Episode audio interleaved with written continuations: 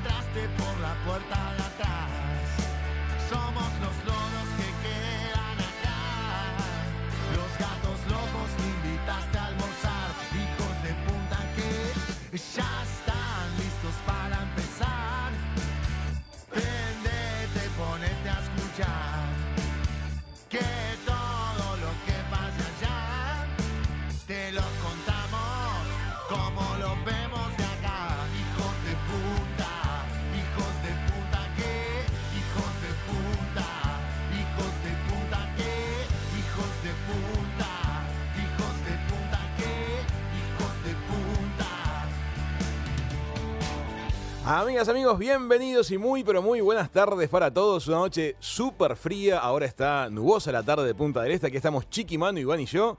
Gracias a ustedes por estar del otro lado. Arrancamos la tarde del jueves en Hijos de Punta.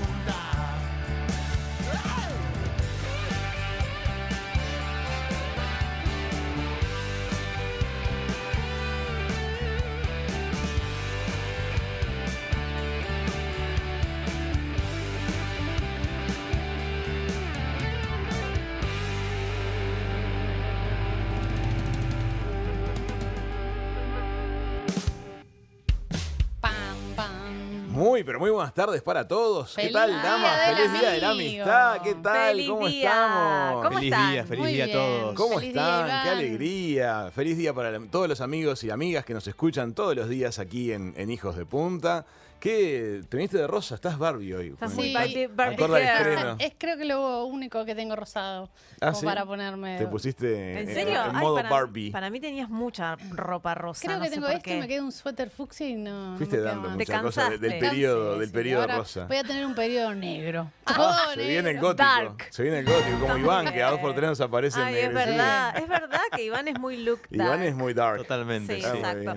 ¿Cómo andan? ¿Cómo pasaron? Todo bien. ¿Mandaron ¿Ustedes? Mensajitos a sus amigas, amigos? Ay, no. Estoy choqueada con la cantidad de cosas que hay arriba de esta Sí. mesa para festejar. Sí, O sea, sí, sí. no Hoy podemos sí dejar preparamos un de- copetín. No se ve, ¿no? Las Falta el, cámaras. el en Se la debe cámara de ver en arriba la- se debe ver. tanda. O sea, en la, Tenemos en la tanda nos van a ver comer. Claro, Por exactamente. supuesto, nos van a ver exactamente. masticando. Estuvimos mandando mensajes en la mañana y recibiendo muchos mensajes de oyentes, cosa que nos hizo muy, Ay, pero muy qué felices. bien. ¿En ¿Qué serio? dicen los oyentes? Los oyentes dicen fe- amistad, ¿viste? Ese concepto de que Ah, muy de bien. alguna manera el programa es Compañía. compañía. Claro, la Obvio. radio tiene un poco eso de, de estar presente Mira, mientras la gente hace ya nos otras están cosas. diciendo Entonces, feliz día en el WhatsApp del Ahí está. programa y en el chat de Qué YouTube. lindo. Yo todavía no saludé a nadie. ¿En serio? O sea, no, Qué porque amarga. me le- muy mal. Me levanté, fui al gimnasio, volví, Bien. me bañé, me puse a trabajar. ¿Viste cuando decís no Todavía puedo? no. necesito como. A la este, noche.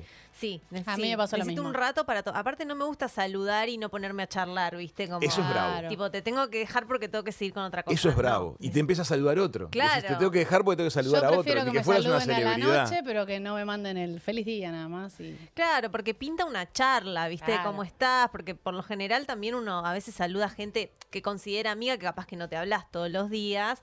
Entonces, bueno, ¿cómo estás? ¿Qué estás haciendo? ¿En qué andas? Sobre todo, en mi caso, a vos te debe pasar lo mismo, Mica, que mis amigas son de muchas de Sí. Argentina. Entonces, bueno, ¿y qué estás? ¿En qué andás? Sí. Que sos la cara de Ute, que no sé qué. No, pero la puesta al día. Tenés mucho, claro, tenés mucho que ponerte al día. Claro. Puestas al día son bravas. Es un día que tiene un poco de eso, de, de reencontrar cosas. Totalmente. Igual no sé si les pasa que, no sé si es con la edad, como que nosotros vamos creciendo, o fue solamente el correr del tiempo, que ya no se le da tanta importancia como cuando éramos Ah, no, más jóvenes discrepo al día del plenamente, amigo. discrepo en serio, pero por ejemplo, hoy no hay, o sea, como que no es que yo me acuerdo cuando era mm, un poco más que adolescente, no podía salir a cenar hoy, porque no- si no habías reservado, no había lugar en ningún Sí. lado. Bueno, pero Hoy no Argentina pasa lo- vivía con mucha intensidad, lo sigue viviendo con mucha en, en Uruguay está entrando. Sí. Es una cosa que está como en dos Acá es momentos más distintos. tranquilo, Pero hoy hay mucha actividad, chicas, hay Sí, mucha sí, reserva, sí. es impresionante. Lo sé, pero no sé, me, me Sí, no, coincido con vos que igual creo que cuando uno es más adolescente, que está más acostumbrado a la salida, es como que pinta más bien. un plan. Por ahí cuando uno es más grande, viste, ya es como, de hecho, a esta edad yo tengo muchas amigas que tienen hijos y Claro. bueno, se empieza es como a difícil. complicar, viste, Es la como que la, puesta al la puesta al día es más de gente más grande, porque los chicos no precisan la puesta al día porque tienen el día a día, se ven todo el tiempo. Claro, se ven en la escuela. Exacto. se Es un poco eso, capaz. Claro, entonces un, también pinta más el regalito, más la tarjetita. Ahora es como que es un llamadito, una cosita ahí. Y después uno se Un junta mimito. igual. Sí, ¿Pues les un pasó de ser, por ejemplo, más amigo de alguien de lo que eran de vos? O sea, como que... Amo esas compara- comparativas. ¿no Como que pasó? vos eras vos Sentís más amistad. Una relación de que- amistad X y sí, eso siempre en la que vos sentís que eh, de repente vos querés más que el otro. ¿No te pasa eso? Yo ¿O no te pasó mido alguna esas vez? cosas, en realidad. Trato de no medirlas. No, es muy sano. Está bueno. Pero mm, puede ser que de interés, qué sé yo, más que que yo no creo, yo no creo en me quiere o no me quiere. Por ahí es como bueno, más, más interés en Claro. charlar. A veces, A aparte eso viste voy, ¿eh? que uno tiene ciclos. Sí. Hay momentos en los que uno empatiza con unos amigos y después medio que Las amistades se tienen enfría un ciclos. poco. Las amistades tienen amores. ciclos, ¿no? Sí, Como que hay momentos de, supuesto. de entusiasmo, crecimiento. de- Sí. Estás muy cercano con un grupo, con alguien y de repente. después, flum, después se se- enfría un se poco. patinó Sí, No todo. nadie se peleó con nadie, pero se Totalmente. enfría. Para mí la amistad es como con esas personas con las que volvés a hablar Como después de mucho tiempo ayer. y es como si no hubiese pasado el tiempo. Totalmente Exacto. de acuerdo. Me Más pasa allá- con muy pocas personas, pero re- retomás la charla ni saludás. Sí, Seguimos en esto. no a mí por nada. suerte me pasa con muchas. A vos te pasa con un montón de gente, es Un verdad. montón que están en Buenos Aires. Sí, sí, Claro. te pasa con muchas. Capaz hablas cada tres meses y parece que te viste ayer. Y si Sí, te sí. ves también, pasa lo mismo. Sí. Tenés esa misma sensación de cercanía como la última vez que las viste. Y eso ¿Tienen- es lindo decirlo, Sí. ¿viste? Sí. Yo a veces se lo digo a mis Sí, amigas, sí. ¿viste? Que al final no nos hablamos por ahí por dos meses porque cada uno está en la suya, pero te volvés a ver o hablas un rato y es como si no hubiese pasado absolutamente nada en el medio. Como Sí, es está, esa intimidad. ¿Y les pasó de, de, por ejemplo, parejas que ustedes las presentaron porque conocían a dos personas que eran amigos de ustedes y les pareció Sí. que podían funcionar? Sí. A mí me pasó de hacerlo. Pero de que amigos me o de salga bien, pareja? parejas que aún son pareja. Ah, de y parejas que se pelearon y se odiaron. Y ahora me quedo como una Bueno. culpa de haberlos presentado alguna vez. Eso te pasa Yo, a ver, también. no si sé, presentás no, no sé mucho. si soy muy cupido. Sos- no sos cupidesca. No, Yo no, soy no. más que cupido de amor, cupido de amigos. Cupido de O sea, amigos es sin ya duda lo sos habíamos vos. hablado Sí, la otra sí. vez de que de mezclar grupos. Tenés buen, buen olfato para la mezcla Me de parece que siempre amistades. vas, siempre suma eso de mezclar, aunque Sí, después obvio. no se lleven, no, no se dé, no se lleven bien o no sé, no, no se dé esa No, pero has embocado muchas pero presentaciones. sí. sí, es verdad. Has embocado muchas. Te haces la humilde, pero has embocado Pero presentaciones. de parejas decís o de No, de, de de amistades, amigos. amistades. Amistades, No, de pareja es más, es- tiene sus cosas, ¿viste? Y después se, pa- se separan antes que tomar un partido o no, no, no es una situación Eso es fácil. raro, Eso es sí. difícil. También depende mucho de por qué la ruptura. Porque se mí. rompen, Sí, eso sí. es ¿Saben por qué es el Día de la Amistad ¿Por hoy? ¿Por qué? Porque hoy es aniversario también Del de di- que ah, la los la humanos luna. llegamos a la luna. Exacto. Ah, cierto. Ese es el motivo originario de- de- del Día de la Amistad. Resulta ser que en el 69, la quinta misión Apolo llega a la Luna. Este, fue un acontecimiento gigante. Hoy me mandaba un oyente muy querido, Marcelo, que lo hemos mencionado un montón de veces, Sí. una curiosidad muy particular. El primero que pisa la Luna es Neil Armstrong. Sí. Las iniciales son Neil A, que es Exacto. la A de Armstrong. Sí. Si lo lees al revés, es Alien. Uh. Es la primera persona que tocó otro en la superficie de otro planeta. Bueno, está, al margen de eso, en Argentina, este, en ese mismo momento, en el 69, hubo un hombre que se llamaba Ernesto Febraro. Mira, ¿Y sabes lo que se le ocurrió hacer? Dijo, esto es un gesto de humanidad tremendo, es un gesto que tiene que unir a todo el mundo. Hizo mil postales y las genio. envió a gente a- que no conocía, envió Ah, mil no postales conocía. para conmemorar que la humanidad, porque decía que teníamos que ser una nación de amigos. Y de las mil que mandó le contestaron 700. Ah, un es una montón, muy buena tasa de 70%. respuesta. 70%. Bueno, la cuestión es que registra la idea esta del Día del Amigo, después se lo dona al Rotary Club Internacional y ahí adquiere difusión. Y ese es el motivo por el que hoy se conmemora el Día del Amigo. Desde el Mirá qué 69. maravilla. Pero yo, yo pensé que era más reciente. Sí, Sin yo- embargo, su inicio es este. Mira mirá qué vos, bien. Me parece, me parece lindísimo. Bueno, Me muy encanta. bien. Chiquitúa, ¿qué contás? Me, me estaba acordando de mm, una así, estos como decís que el Día del Amigo es argentino, entre comillas. Nació en Argentina. Nació en Argentina, pero se expandió a toda Latinoamérica. Hay otra, otro festejo que es bien argentino, creo que de- desde que me mudé acá te diría que un poco lo extraño, que es la Semana de la Ay, Dulzura. sí, total. La semana de la dulzura. No existe acá, Manu. No existe. No existe. No Del primero al existe. 7 de julio. Sí. Era todos los años que incluso eh, hay una golosina. Sí, sí, se regalan sí. los bombones, lo sí, tengo en el hay radar. una golosina que es un bombón muy conocido Sí. que en realidad hizo una campaña. O sea, yo, eh, vos decís Semana del Sur y se te viene ese, Sí, que fue una campaña esa muy golosina. exitosa. sí. Es como que un poco se adueñaron de la, de la idea de la Semana de la Dulzura y era una semana en la que vos intercambiabas una golosina por, Por un un beso. beso. Yo en la escuela era tan Susanita, eso se me pasó, se me pasó absolutamente, ahora soy un desastre, pero esperaba con ansias porque Todos. amaba eh, siempre Esa con el chico semana. que me Les gustaba. cuento que obviamente. existe, chicas, del primero al empezar. 7 de julio. Sí, ¿eh? no, no, Sí, no digo que no nadie le da exista, no, claro, no sucede. No Aún prende nadie- con o sea, tanta potencia, Pasó hace decís. unas semanas y acá ni lo mencionamos, no nos Es verdad. acordamos. Sí, Con- es verdad. nos Esa semana dulzura, de la dulzura Sí. la faltó extraño, se podría decir que la extraño. Sí, yo también la extraño, la verdad. Bueno, si la extrañan ustedes también o no, mándenme mensajitos al WhatsApp del programa 095015353 que les leo y les respondo. Y ustedes, a ver, cuéntenme qué vamos a tener este super jueves de hoy. Bueno, hoy sí. Hay mucha comida, pero no la trajo nuestro. No, pero bueno, queríamos saldar un nuestro poco. columnista. Lo vamos a invitar nosotros a él. Hoy volvió un amigo de la casa. Eh, volvió Fede de Seno de las Tierras de Brasil, así que bueno, está todo preparadísimo para que hagamos la columna de gastronomía. eh, Llenos de comida. Llenos de comida y a ver qué nos trae, qué novedades nos trae. Hoy comida no va a traer. Algún comida. garoto, me imagino que para los chicos de la radio. Y la debe haber semana de la La semana de la dulzura, exactamente.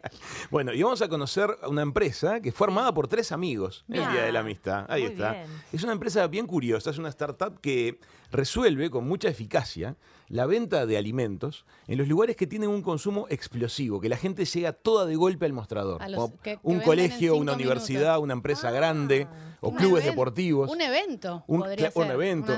Hay un recreo y la gente, ¡boom!, va toda de Ay, golpe. sí. Bueno, es un problema, trae dificultades de todo tipo. Ellos le encontraron la vuelta. Se van a sorprender del tamaño que agarró esta startup uruguaya bueno. en muy poquito tiempo. Están presentes en el Uruguay, están presentes en Paraguay, Ah, están presentes en la Argentina y expandiéndose a México. Es una historia súper interesante. Vamos a recibir a Matías Cravioto y a Luis Pedro Carrero, que junto con otro socio, Juan Manuel Rodríguez, son los creadores de la empresa Order It.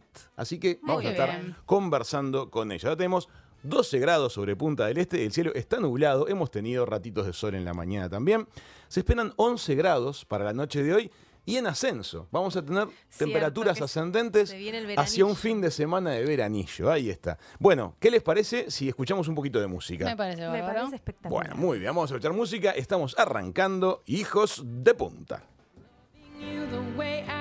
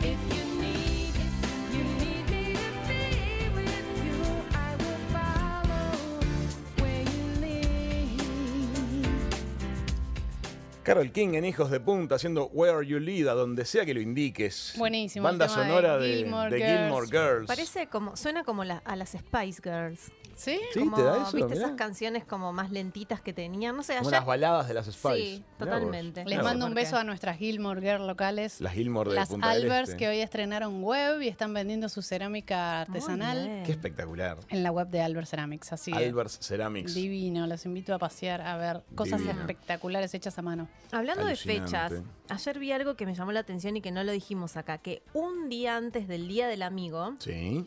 se conmemora el Día del Amigo con Derechos. Ah, qué ¡Apa! bueno. O sea, era ayer. Fue ayer. Era Pasó de ayer. Fue ¿Cómo se nos pasó sí, eso? Se estableció en 2009. Es algo muy, muy Pero está nuevo. buenísimo. Millennial. El Día del Amigo con Derecho. Pero es el día, fue ayer el Día del Amigo con Derechos. Qué relación gloriosa la de los amigos con derechos. Depende, ¿viste? ¿Has tenido periodos de amigos de amistad con derechos? Depende. Estoy sí, pensando. Sí, sí, Sí. Pero, pero no sé si es, es una cosa medio extraña Sí. la situación, sí. Yo sí, ya había derecho, ya no, como que la amistad queda rara. ¿Ah, sí? ¿Te pasaba eso? Y, Mm, sí. ¿Te sí, cuesta- porque siempre porque no alguno de disocia los dos. Yo creo que mucho. alguno de los dos siempre se termina como, Claro. Se como engancha mucho. Porque es lo sí. que decíamos, uno quiere más que el otro en la amistad. O sea, no, no es que Bueno, no pero esa, esa es una amistad con, con Claro. algunos este, Con cosas raras. permitidos No es, diferentes. que, no es que no disocie, he tenido mis, mis, mis huesos, como se decía en esa época. Pero no eran amigos. Claro, pero O sea, no eran Claro, amigos. no es porque amigo es raro, eso, no, es no raro tener tu hueso derecho. y después verlo en una situación de, qué sé yo, de juntada de amigos. Claro. Se- se- para mí es como un poco extraño. Pero tiene Sí. Sí, sí ha Lindo. sucedido. ¿Y ustedes, por ejemplo, con algún ex son amigos de ex? Sí. ¿Con ex amigos? No, pero me gustaría. Yo con ex soy amigo, de hecho entrevistamos acá. Sí, es Sí, verdad. es Hemos verdad. entrevistado ex. Pero para mí es como que tiene que pasar mucha agua bajo el puente. Yo Sí. tengo, Sí, sí, pero Tiene que haber terminado bien, sí. mínimo. Y o Eso es haber muy pasado importante, que haya mucho terminado bien. espacio temporal. También. Sí. Sí, Si porque ter- puede haber terminado mal y después que haya un cariño como decir, bueno, qué sé yo. Tiene que haberle un perdón y yo qué sé, no sé. Eh, Cada uno lo hace como puede, pero Mm. a mí la verdad que me parece que es hermoso poder tener relación con las exparejas. Sí, por supuesto, una un cordial relación. Sí, es muy sano. Una persona que, que compartiste un pedazo de vida, que te quiso, que Mm. la quisiste. que es, es una- lo natural es De que hecho, en ¿se realidad no se rompa. cuando hablamos Sí. de la serie de Fito Páez? Sí. Cuando Bueno. apenas empezamos con el programa. Sí. Eh, yo les conté que había est- estado en ese show de Fito. Sí, es verdad. en, ¿Qué En año era? Vélez. 1992, 93. Y rememorando como mi primer novio, el que era mi novio en esa época, nos seguimos en Instagram, traí- le, le comenté, che, no sé, me acordaba de esta fecha, y ahí volvimos a charlar. Y qué bueno, bien. Súper bien, sí. ¿Saben que Sí, llegamos Es a más? lindo tener a alguien para rememorar épocas pasadas, pero que también haya estado la Pero es otra persona. fantástico, Mm, fantástico. Eh, pasamos las 1600 personas en Instagram, ya que mencionás Instagram y tu, y tu Muy ex. Muy Bien. ¿Cuántas de las personas que te siguen en Instagram son amigos Muy y cuánto de pocas. gente que tenés en realidad una relación de, mundo que es laboral o de admiración o de curiosidad o de envidia, no sé qué diablos? Pero ¿cuántos son amigos algo. en porcentaje? ¿Lo han Eh, pensado alguna yo vez? Yo no asocio Instagram con la amistad. Sí, pero tus Tenés amigos están en ami- sí, Instagram. obvio. Bueno, bueno, pero tu pero- situación igual es distinta porque vos eh, es Ah, como vos sos una celebridad de estrella, Instagram. es una celebridad. Por favor. Claro, vos cuando tenés sesenta y pico de mil personas atrás tuyo en Instagram. Tremendo. Una cosa Sí, de loco. Sí. Bueno, pero para No, los yo- que tenemos los humanos, que Insta- tenemos claro. otro, otro, otro código de Los comunicación. seres humanos normales. Claro, no tenemos, tenemos eh, 60 mil. No, yo muy, muy, muy poquitos amigos en Instagram. Sí, yo también. Eh, el resto son por ahí gente que conoces, gente que te cruzas en el trabajo y después, de- no sé, te seguís, como Claro. que no. Yo no creo que redes sociales ha ido perdiendo eh, como si fuera la esencia del mundo amistad. ¿Se acuerdan cuando aparece Facebook en escena? Totalmente, sí. Nos lo presentaron y vendieron como un hacé amigos, conocí amigos, Sí. juntate con tus amigos. Reencontrate con tus amigos de- Reencontrate con amigos del colegio. eso. ¿Cuántas reuniones fuiste de ex compañeros que Miles. Cero. Bueno, Menos está. 10. La- Cero creo que la humanidad lo hizo. Bueno, menos Manu, fueron. Sí. Pero la realidad es que como que las vendieron a las redes sociales con el asunto amistad. Y hoy se habla muy poco en redes sociales de la amistad. Se habla de Sí. cantidad de seguidores, de followers, ¿viste? Es como que cambió el centro de atención Sí, porque pasaba, y el uso. Lo comercializaron. ser- claro, eso mismo. Pasó de ser una red social, justamente la palabra te lo dice, como Claro. que une gente, Ujú. a ser una red Comercial. potencial comercial de 100%, trabajo. sí. Sí. y de conexiones laborales De- y de. Totalmente. Mm. De hecho, la vez pasada, ¿te acordás que hablábamos de que TikTok en particular irrumpe como la primera red de, relación humana que no es social, desde el punto de vista de que no genera, no es que la persona es consciente de quienes lo siguen, es contenido que se crea Sí. y que el algoritmo Que va lo distribuyendo según los intereses de cada persona, no por persona. pero no pretende vincular gente con gente. Sí, es verdad. Es una- Pretende es un- vincularte a vos con tus gu- supuestos gustos. Claro, porque en realidad es. lo que toma es tiempo atencional tiene, nuestro, claro, ¿no? lo que quiere es tener tu tiempo. Lo que toma es tiempo Sí. atencional. Es- interesante. Por YouTube nos están hablando de otro de esos eventos argentinos que acá no tuvieron ¿Cuál, ni cuál? pena A ni ver. gloria, que es verdad, el Día de la Primavera. Se festeja mucho más allá Es que acá, pero aquí también en se Argentina celebra. ¿eh? se para. Es- Sí, se paraliza el Primero país. los chicos no van al colegio porque Sí. es el Día del Estudiante. Sí. O hacen un picnic. Esa es la diferencia. No existe Día del Estudiante. De la Ah. primavera se, fele- se, se- se celebra a todo trapo. Claro, pero allá como es feriado. Claro, no es lo mismo. Todos los niños- chicos a las plazas, es Exacto, distinto. hacer picnic. A mí todos los días de la primavera de mi adolescencia me llovieron. ¿En serio? Siempre, ¿En pero serio? siempre, siempre, siempre. Yo iba al colegio Qué en pena, zona sur, qué no en triste. capital, pero Sí. se, este- se estilaba Ir ir a a, los bosques de Palermo, a hacer el obvio. picnic. Un Claro. viaje, chicos. Sí, Había sí. que salir Sacrificado. temprano, colectivo, tren colectivo, Ay, de Para todo. estar ahí. Sí. Una vez llovía a llovía tanto que ya a los estudiantes no le importa nada. o sea, Obvio. mm, después Mejor si el moja, cuarto año t-shirt, que es una wet bueno, t-shirt.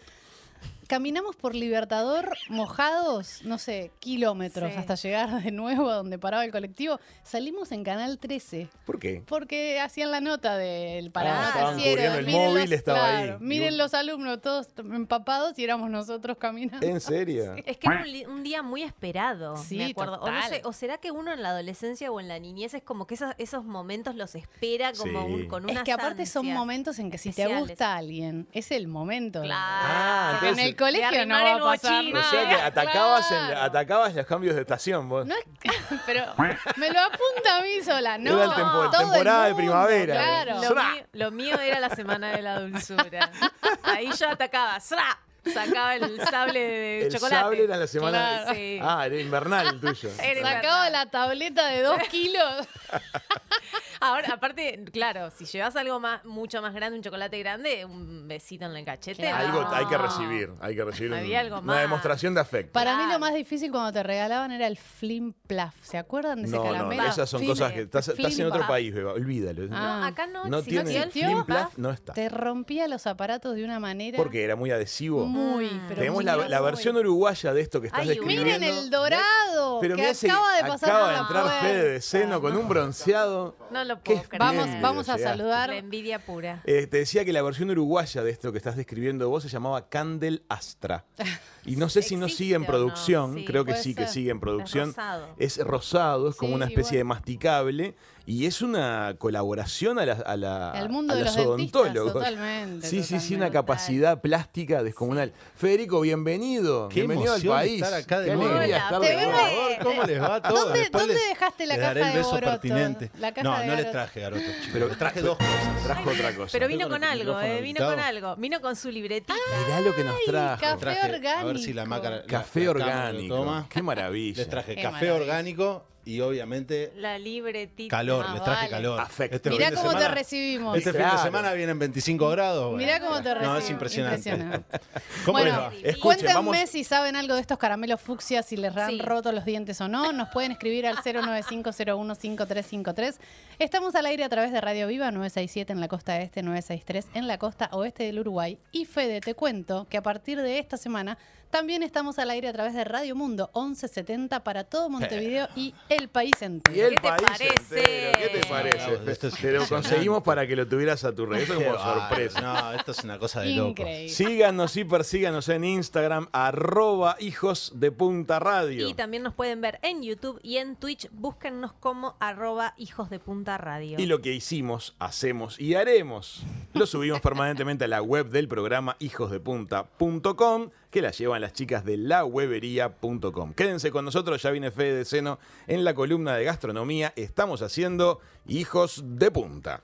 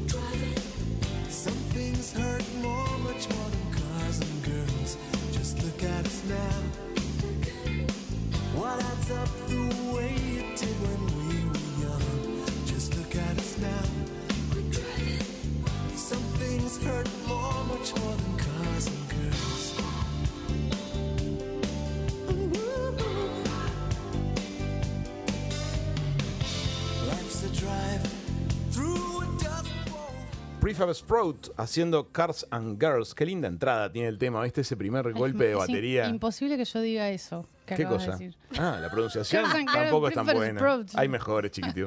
Bueno, felices de haber recibido hoy a Fede de Seno y estar perfumados con este café que nos trajo. Increíble. Acabamos de preparar una jarra de este café y es Increíble. Estamos por prensarla. Estamos por prensarla. Del Bueno, color del café está Sí, Fede. cual. La, la Parece el. Oscar. Sí. Tomaste que- mucho sol, ¿eh? No, no, no. Lo, lo mío El es la vida al aire. libre. La sí, vi- sí. claro, no, bien, no, lo, correcto en los horarios indicados. ¿Te cuidas la ¿Tuvieron buen clima? Fede? No, no me la cuido, Buen clima. honestamente, pero sí, buen clima. Buen clima. Eh, agradable, Bien, sobre todo. bien, Un bien. solo día hubo más de 30 grados y dijimos, qué bueno, van a ser más de 30 grados. Sí. Desastre, te querés morir. Aprieta De mucho. Calor. mucho calor. Aprieta, ¿viste? aprieta. El 24-25 es genial. Perfecto. ¿Viste? Sí. Estás en la playa, Fede, estás vos que afuera. sos playero, la mejor época para ir a Brasil, ¿cuándo pensás que es? ¿Qué, qué época? Porque Mira. yo me pegué un chasco una vez, fui en, creo que fue en agosto. ¿A qué parte en de agosto Brasil? a Bucios. Ah, Hacía frío. Ah, bueno, Con eso te digo frío. todo. No ligaste, y no a las ligaste. 5 de la tarde ya se estaba como Sí, sí, sí, viniendo eso- el sol abajo y dije, por favor. Eso sí, eso sí. por- Es, es un día corto, como el, Mm. como el de acá, porque, porque es como, bueno, el equinoccio también está de- del lado del hemisferio sur. Pero, mm, pero cuando hace calor, hace calor. Está lindo. ¿Y, qué mes, qué mes decís? Y mira, nosotros cada vez que fuimos, fuimos en julio mayormente y alguna vez en primavera y yo alguna vez en otoño. Y la verdad que siempre estuve bien, ¿viste? No sé si ligué o Ligaste. qué. Pero la semana anterior a la cual llegamos nosotros, había estado un amigo y mis padres dos semanas antes y habían pasado un poco de frío ellos. Sí, yo pasé frío. ¿Sabes Es que casi termino de- viviendo en Bucios yo? Ah, ¿en serio? Sí. Con- Antes de con- conocer con Chiquitu. Chiquitu- Ah, No, No, mu- no. mucho antes de Chiquitú. Había ido de viaje como turista, pasamos divino en la estadía. Pocos meses después va mi tío con su pareja, también disfruta muchísimo de Bucios. Y aquí en el Uruguay, 2000, a- año 2001, 2002, ah, había crisis económica. Sí, Claro. Y en el. Brasil, en ese momento, Bucios estaba tremendamente pujante en la parte de arquitectura, justamente. Ah. había mira qué mucha bueno. obra. Y me acuerdo que tuvimos charlas muy específicas, decir, nos vamos a Bucios. Esto va a ¿Y qué funcionar. pasó? ¿Por qué no prosperó? No fuimos a Bucios, porque enganchamos laburos buenos acá en el medio. Se y nos. Qué bueno, qué suerte. Pero estuvimos a punto de que nada de esto hubiera sucedido, ¿viste?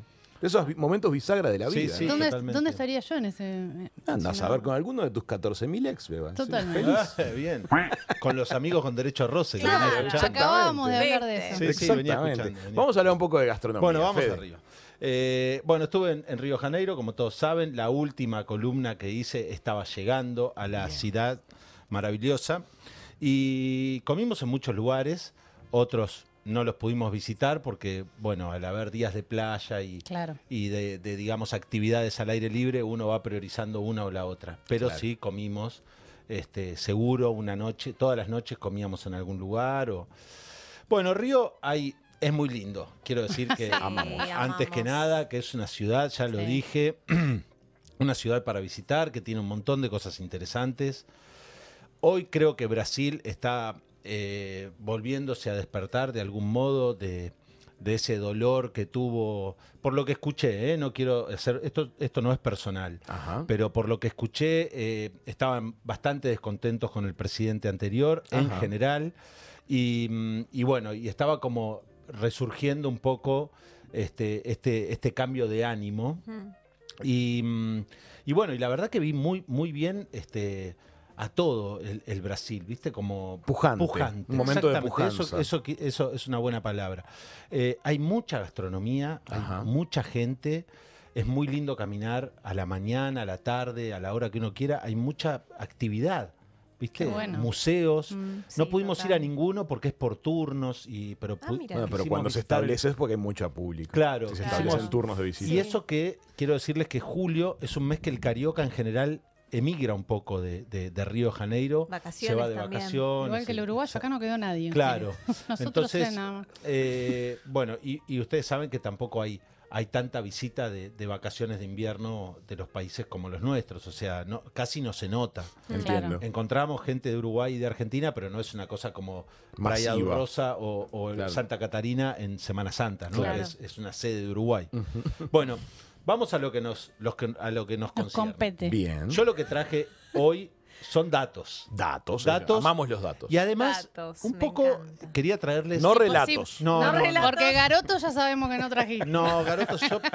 Pero es trajo muy- café. Es muy difícil que te traiga grasas hidrogenadas. Claro. Em, cacaos, cacaos claro, genuinos. me Presumo que hubieran te traigo un buen chocolate. Claro. Lo que quiero decirles es que hicimos un, un tour gastronómico y bueno, y, y en, en función de lo que yo les voy a contar, van a ver un poco cómo viaja un cocinero, cuáles son Claro. las inquietudes de un cocinero Bien. o, El o aceite un, de o un empresario. no se te rompió. la Un emprendedor de la Un gastronomía. ¿Cómo? Que el aceite de oliva no se te rompió en la valija. No, no, el aceite de oliva lo Bien. liquidamos en- al toque. Un En miembro del ecosistema emprendedor. Exactamente. El, el bucio, en bucio solamente prácticamente comimos en casa porque había cocina y, y en Río sí nos dedicamos más a, ir, a, placer. a- a ir a visitar. Sí. Bien. Bueno, empezamos, ya más o menos les había contado que habíamos visitado dos lugares, o que uno lo habíamos visitado la primera noche y que íbamos a visitar el otro, Sí. Exacto. el brasero da Gavia y Galeto Sats. Galeto que Sats, es nos el- hablaste. Ese lugar Sí, sí. en Copacabana, Boteco, que es este típico restaurante de Río de Janeiro. Yo he visto que hay botecos mucho más grandes de los que dicen que deberían ser lugares chiquitos, tabernas. Bueno, ya la taberna ha crecido. Es un. Quiero decir que Es como el carrito de chorizos que se transforma en restaurante. Ya a Boteco le pusieron a un, a corrido. Claro, Claro. un emprendimiento de dos pisos, ¿viste? Claro. Eh, pero bueno, eh, comimos en Galeto, Galeto Sats, eh, comimos el, el Galeto, comimos el, el Galeto Sats también, eh, los, los porotos y comimos el arroz con brócoli y todas esas cosas. Yo quiero decir que después de toda esta, esta columna, le- que la estoy tratando de ordenar, voy a rankear dos cosas de ellos. Lo que habíamos establecido que íbamos a hacer, que era la coillinia, Sí. Y el arroz con brócoli. Les digo porque mis hijos que estaban, no, pero arroz con brócoli, y después en todos los lugares pedían arroz. Van con el arroz con Sí, brócoli. sí, sí, es una delicia. El brócoli está pasando por un gran momento.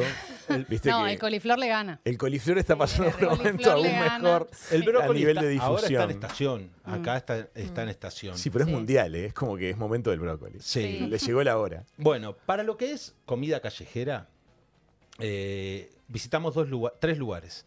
Eh, uno se llama Bar de Urca. Bar de Urca. Bar de Urca es en Urca. Urca es El un, barrio. Es un barrio que está, eh, está muy lindo. eh, están viviendo muchos artistas, muchos músicos. Tengo entendido que Lenini vive Lenin ahí. vive en, Urca. vive en Urca. Alguien me habló, creo que mi hermana, que es muy fan de él, porque yo lo escucho hace muchos años, pero después lo dejé un poco, lo, lo perdí a Lenini. Escuchábamos un disco en marismo que se llama Olio de Peixe, que se había perdido la edición, era muy difícil de conseguir. Me lo habían dado unos amigos paulistas, esto es en el año 2001, Ujú. que tiene una, una colección, o mejor dicho, un, no sé cómo se diría, un, un orquidiario Un orquideario. Ah, una un colección inver- de un- orquídeas. Un, inver- un invernáculo lleno de orquídeas. de orquídeas. Orquideario se llama. creo que tiene más de 200 especies de orquídeas. Qué interesante. Mi primer Tenemos amigo, un amigo fue mi que- primer amigo, Es no verdad, un tu primer amigo de la Argentina. Mi primer amigo de mi vida, compañero Mm. de jardín de infantes, que nos está escuchando en este momento, tiene también una colección de orquídeas maravillosas. Beso, Maravillosa. Fede. Federico, gran, gran persona. Martín. Pescador. ¿Martín Pescador se llamaba? ¿O Pepe Pescador? ¿Cómo era el, el músico? El, el- Martín Pescador. Martín Martín Pescador también. eh, Mirá. eh, Ah, mira. No sí, sabía. cultivaba orquídeas. La figura, una figura de la Argentina, Martín Pescador, Sí. cultivador Sí. de orquídeas. Cul- cultivador orquídeas, sí. Yo tengo una mala suerte con las orquídeas, me regalan un montón y después se convierte en una anodina planta sí. con una especie Mire, de cable que siempre va ahí para arriba. Ven la Sí. mía mini orquídea Sí. que me regaló Isa Castilla hace tres años Sí. y está ahí, Estamos a la sigue espera. dando flores Bueno, todo el tiempo y ahora me está dando lo que se llama un kiki, que es un hijo de planta en, en vez de una flor, donde tendría que ir una flor, me está dando una planta. A mí las orquídeas me dan piezas plásticas. Es lo único que logro. palito. Sí, sí, Sí, cables me dan las orquídeas. Allá en Brasil las cuelgan de las palmeras. claro. todos Hermoso. lados, De los árboles, ese clima, ese clima Y en da para Río todo. ves a los porteros de los edificios Sí. Tirándoles agua con un baldecito. Maravilla. Eso, eso es, Es- lo que me fascinó de Río, café. que Sí. había árboles y de los árboles salían eh, plantas con Cual- flores. cualquier o sea, era cantidad. una cosa que yo Sí. parecía como, de, no sé, escenográfico. Sí, es Qué increíble. lindo. Es Ese es el clima, ese clima es Sí, tan maravilloso. sí. La verdad que es muy lindo. Tirás un, se te cae un maní, sale una planta Bueno, de ¿qué maní. sucede, ¿qué sucede en el bar de Urca? Total. ¿Qué pasa? Quiero decirles que yo me tomé el trabajo de sacarle fotos a cada uno de los lugares con su dirección para que no tengan que googlear y que si quieren lo puedo volcar a las redes de la Yo Claro, este trabajo Claro. de Sí. producción. Para que en algún Tremendo. momento Es impresionante la Saqué producción. yo cuando no llevaba mi teléfono, sacaba a mi hija y tenemos Ah, más o La menos. hiciste trabajar ahí. Espectacular. Qué Ahí café delicioso este que nos trajiste. Bueno, me alegro mucho. Lo estoy que probando. Qué rico está. El bar de Urca es un bar tradicional brasileño que me recomendó mi amiga Roberta Sudbrak, que se llama, en realidad se pronuncia Roberta Sudibraki, Me encanta. así es como se, se habla allá. Roberta Eh, Sudibraki. es divino.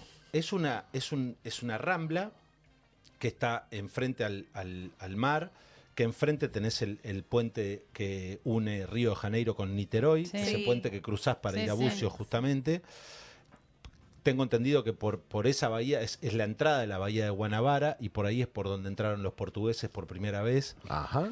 Y ese bar es increíble, la cantidad de comida que despacha, la gente que hay sentada enfrente al muro. Me representó mucho el movimiento de la punta de Punta del Este, de las De la mesitas, de toda esa, de toda esa zona. Esa zona. Qué lindo. Toda la gente sentada, pero de, de tanta gente que no encontrabas lugar en el muro.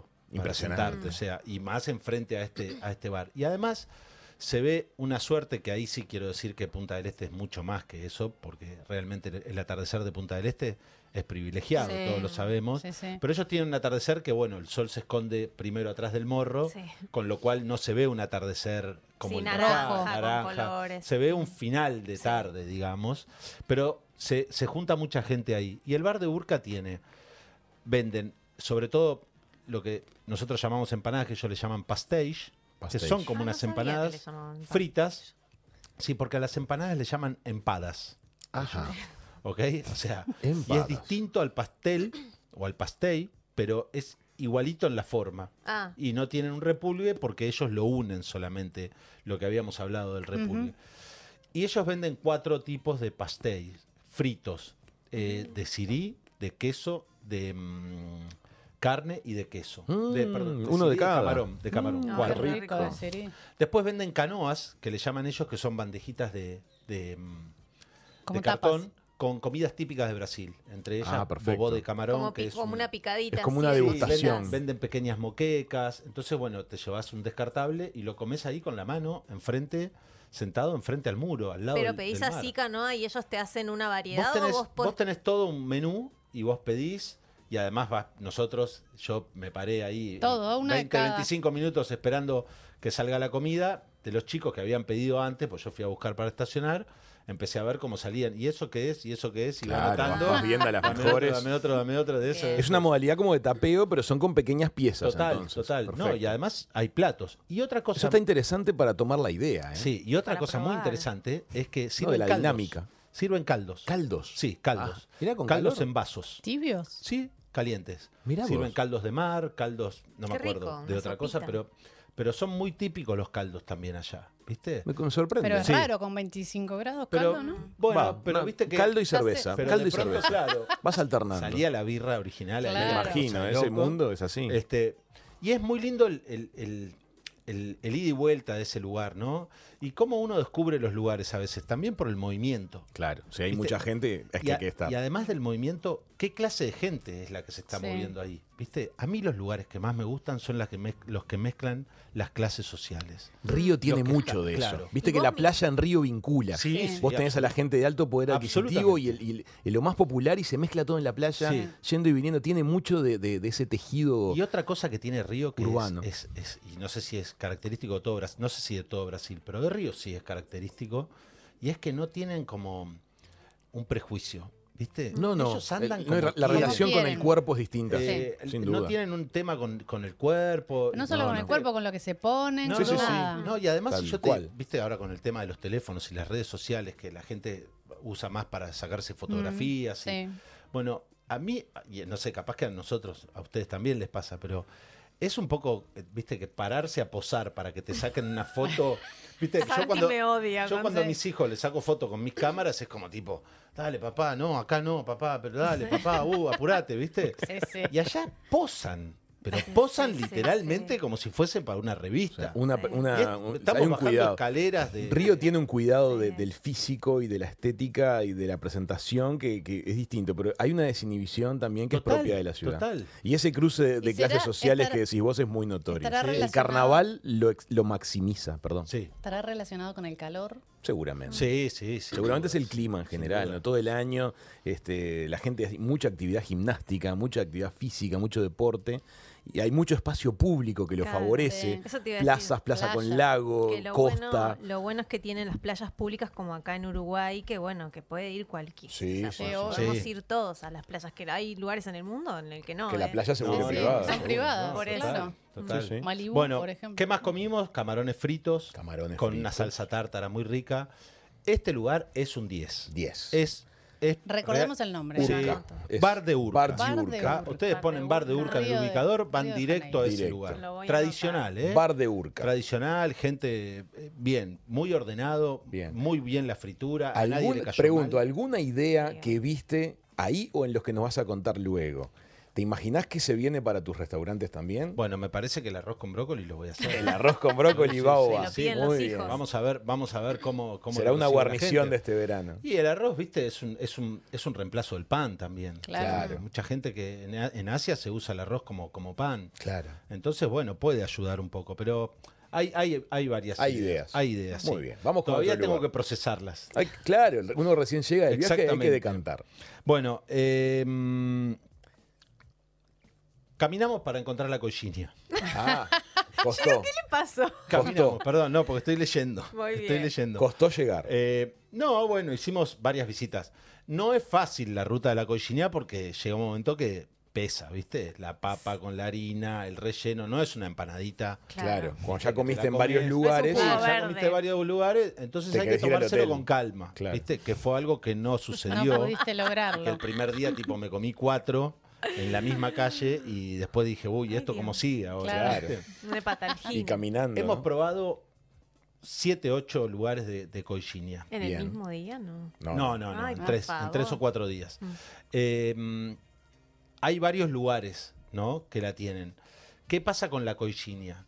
Puede tener la masa más, más gorda, puede tener el relleno seco, puede estar frío, te la pueden calentar en microondas, puede estar hace mucho tiempo en el, en el mostrador que ellos tienen Exhibido, manteniéndola. Entonces, bueno, también hay un poquito de suerte y verdad en eso. ¿no? Es como llegar a la panadería Claro. y que justo haya sido la horneada y que Claro, recién salidos los bizcochitos. Acá es a o las están 5 hace de una la hora. tarde que hay que ir. Exactamente. A las 5 de la tarde. Pero la mejor coichinia que comimos fue en la confitería Ipanema. Bien, ahí está el dato. Eso Confitería Ipanema. Confit- Eso está. Confitería Ipanema está en la calle principal de Ipanema.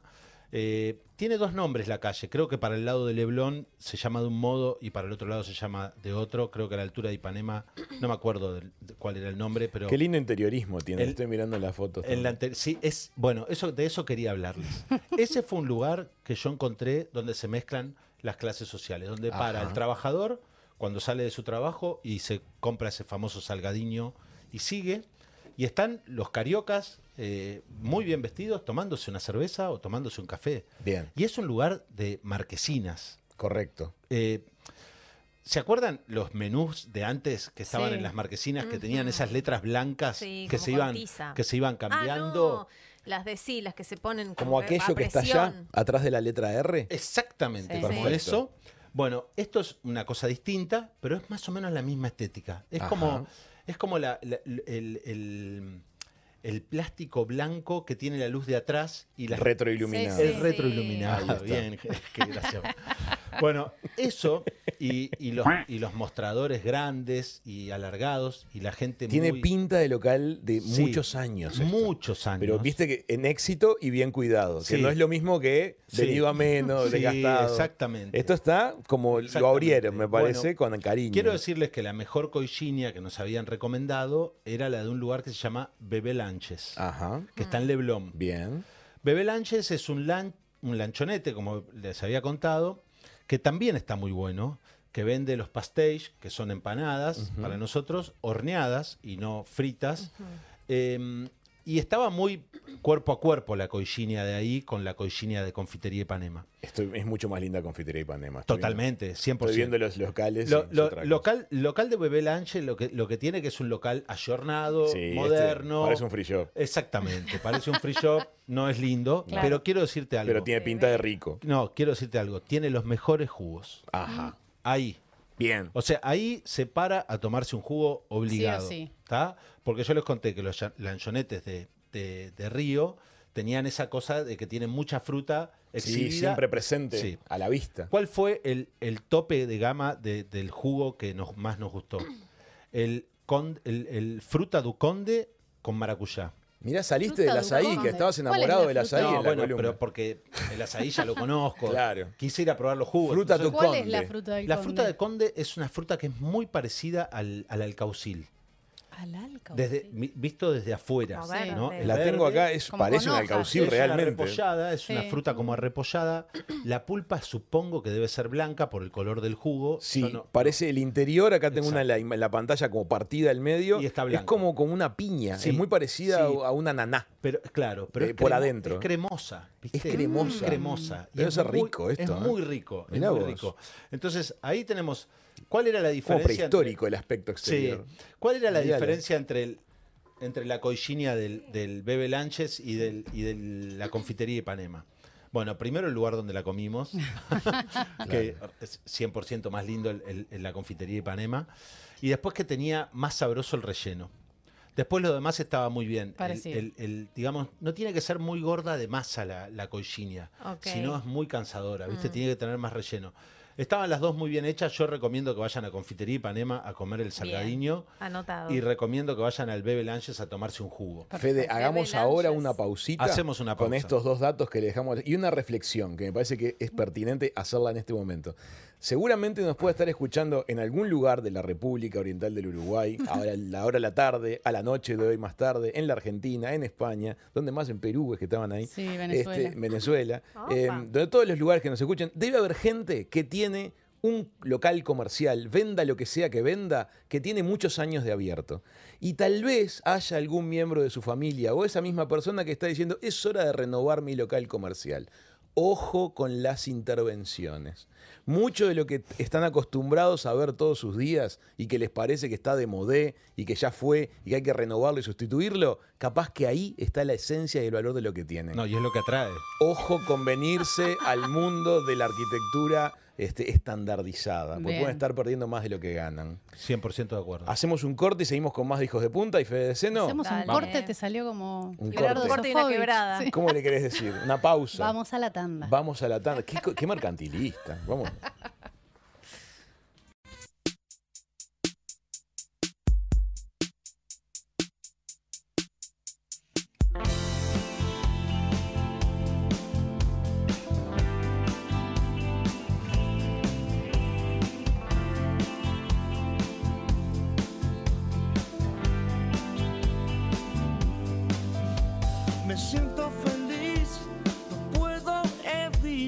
Ese amor.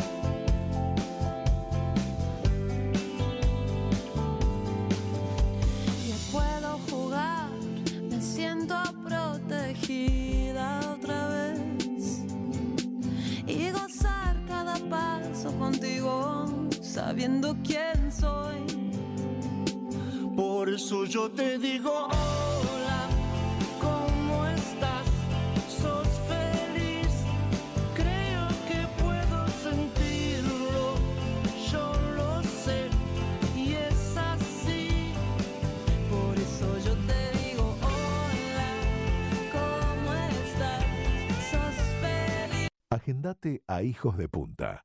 095-015353. Decinos lo que pensás.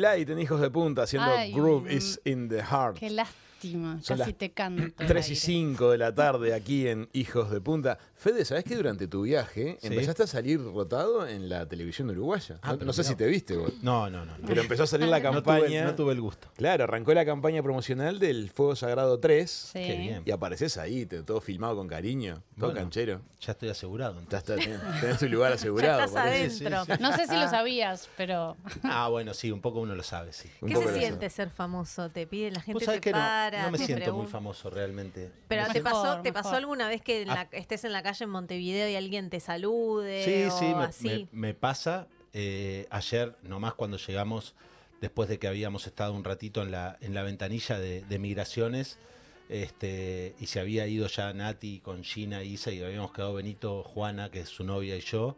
Eh, el señor de migraciones me dijo, ¿y para cuándo sale el asado? Todo bien. Pasa, Qué pero, divertido. pero es lindo porque en el Uruguay, no sé cómo será en otros países, porque no, no, no me sucede allá, pero en el Uruguay la gente es muy amable, Con cariño. generosa. Siempre con cariño. Sí, Siempre con cariño. este, y aparte... Y eh, cero invasiva, ¿viste? Cero, Que por eso Que todos los, los realmente famosos era, era cuando yo argentinos acá empecé, claro. disfrutan. Yo cuando empecé con, con, con esto tenía, le tenía un poco de miedo a eso. A la exposición Miedo a la pública. fama. Sí, bueno, la exposición pública, no sé si La exposición, fama. sí, pero es cierto que Uruguay es un país que seguramente Sí, amable. Sí, tranquilo. Sí. Aparte es un show que además lo que propone es algo muy sano, es algo que no se presta para una polémica de- con, con enfrentamiento, ¿no? Es una competencia, pero No, igual- tiene, Sí, tiene más, dulzura. más allá, más allá de eso, digo, la gente reacciona diferente ante alguien conocido. En Buenos Aires te puede pasar que capaz que no te dejan comer. Te que entiendo, vas a te un entiendo lo lugar que decís, sí, y capaz Son que no sé, más Claro, capaz que sos de gran hermano y estuviste un minuto de fama, pero la Sí, ya- ya te gente es muy intensa. Y acá no sucede eso, la gente es muy respetuosa. No, es, es respetuosa eh, y cuando de algún modo te dice algo o opina algo que le parece, por suerte conmigo siempre fue, fue, fue muy amable, nunca tuve ningún... Hay que hacer las cosas bien. Salvo una señora que un día en la, en la verdulería a la mañana me dijo, sos mucho más lindo por la tele. No te la puedo creer. No sé cómo seré por la radio. Sos más lindo por la tele. Sos más lindo ¿no? por la Esa es tele. la sinceridad de la gente mayor, sí, que sí, sí. Recién me te levanto dicen y la cualquier tele me cosa. maquillan. La gente grande se suelta y te dice cualquiera. No, genial, fue genial. Y aparte escuchó toda la verdulería y fue como Claro. tipo, se dieron vuelta y todas a las risas. Qué horror, muy bueno. Vamos, Fede. Bueno, continuemos. Seguimos, nos vamos a Río, seguimos con más recomendaciones. Estábamos en, en la comida callejera. No me quiero ir mucho por si no me pierdo un poco y me perdí de una página de mi de tu Sus propios apuntes. Eh, otro lugar para comer en Río lindo de Rúa es eh, un falafel. Falafel. Y comida del Medio. Oriente. Comida del. Medio Y Oriente. acá quería contarles que estuve investigando un poco el tema de la inmigración árabe a, Ajá. mm, La A Brasil. presencia Sí, árabe en el Brasil. Es, es una de las más grandes de, es, es la más grande del, del continente Sí. y, y también de y capaz que del mundo. Sobre todo de Siria- Siria, y Líbano. Siria y Líbano Seguro. a, a Brasil. Bueno, de hecho en el Chuy tenemos este, Claro, una- un- es una de las secuelas. Exactamente. Bueno, eh, entonces por eso es que tienen mucha mucha influencia en las calles. Este, ustedes saben que la comida de Medio Oriente es muy callejera también. Sí. Eh, hay un falafel muy lindo, muy rico, que tiene mucha rotación de gente que va a la playa, de gente que come. Este, adoramos ese lugar, nos pareció un 10. Eh, ¿Cómo se no llama? es el mejor falafel que yo comí en mi vida. Quiero decirles que el mejor falafel que yo comí en mi vida fue la primera vez que lo probé en el lago de Atitlán, Atitlán. en Atitlán, en, en Guatemala. Ah, en Guatemala. Sí, en la, en, eh, justamente en el pueblo de San Pedro. Empezamos a caminar por unas callecitas y cuando bajamos en un lugarcito había una casita y había dos israelitas haciendo falafel, una pareja. Mm. Inolvidable. No lo podíamos, yo no lo podía creer lo que está o sea, no- y el falafel es un plato difícil, ¿no? De hacer, porque no sé por qué tengo el recuerdo, yo he trabajado en lugares de gastronomía, Sí. una vez de moza, pero me acuerdo que era un plato como, si ustedes los conocí a ustedes Sí. ahí aparte.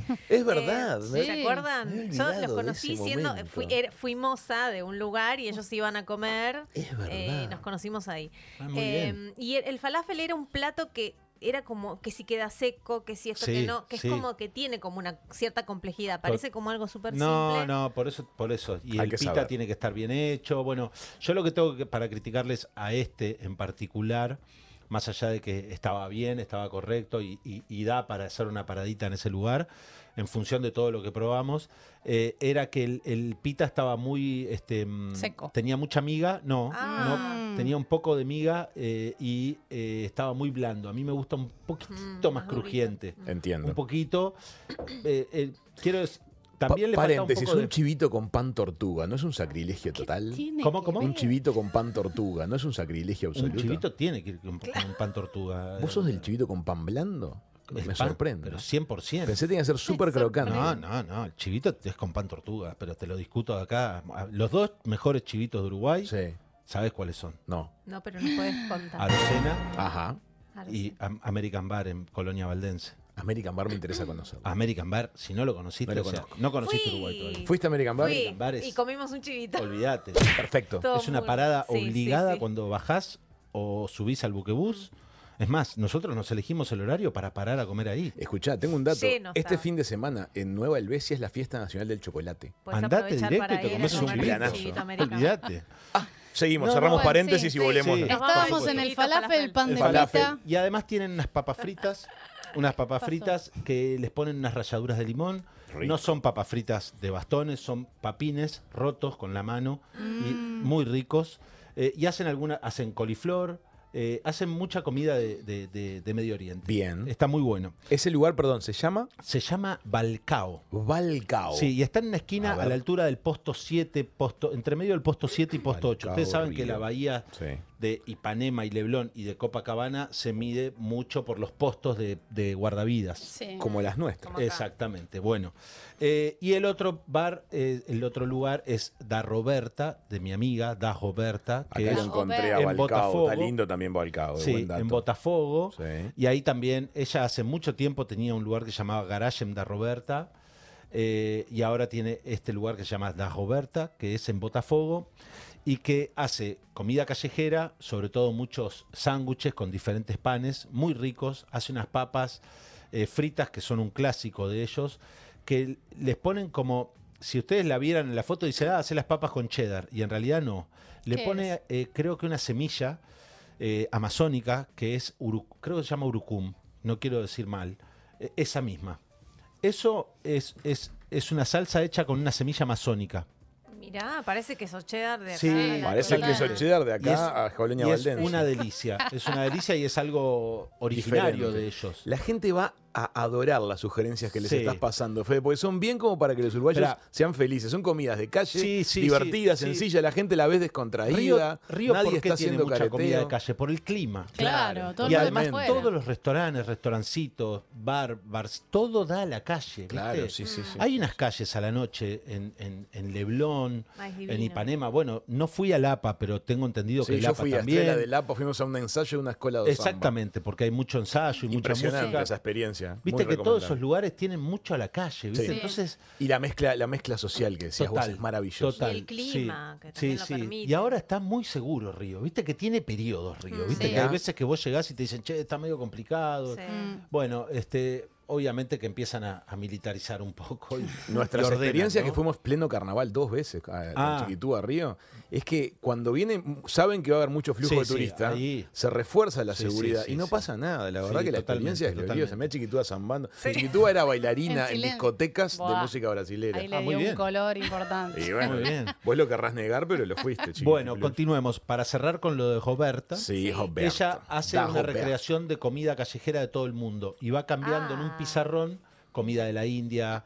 Igual fish and Qué chips bueno. de, de Claro, Londres, la de misma Inglaterra, onda, o sea, Sí. pero La tiene comida callejera de todo el mundo y eso va, va rotando en las sugerencias.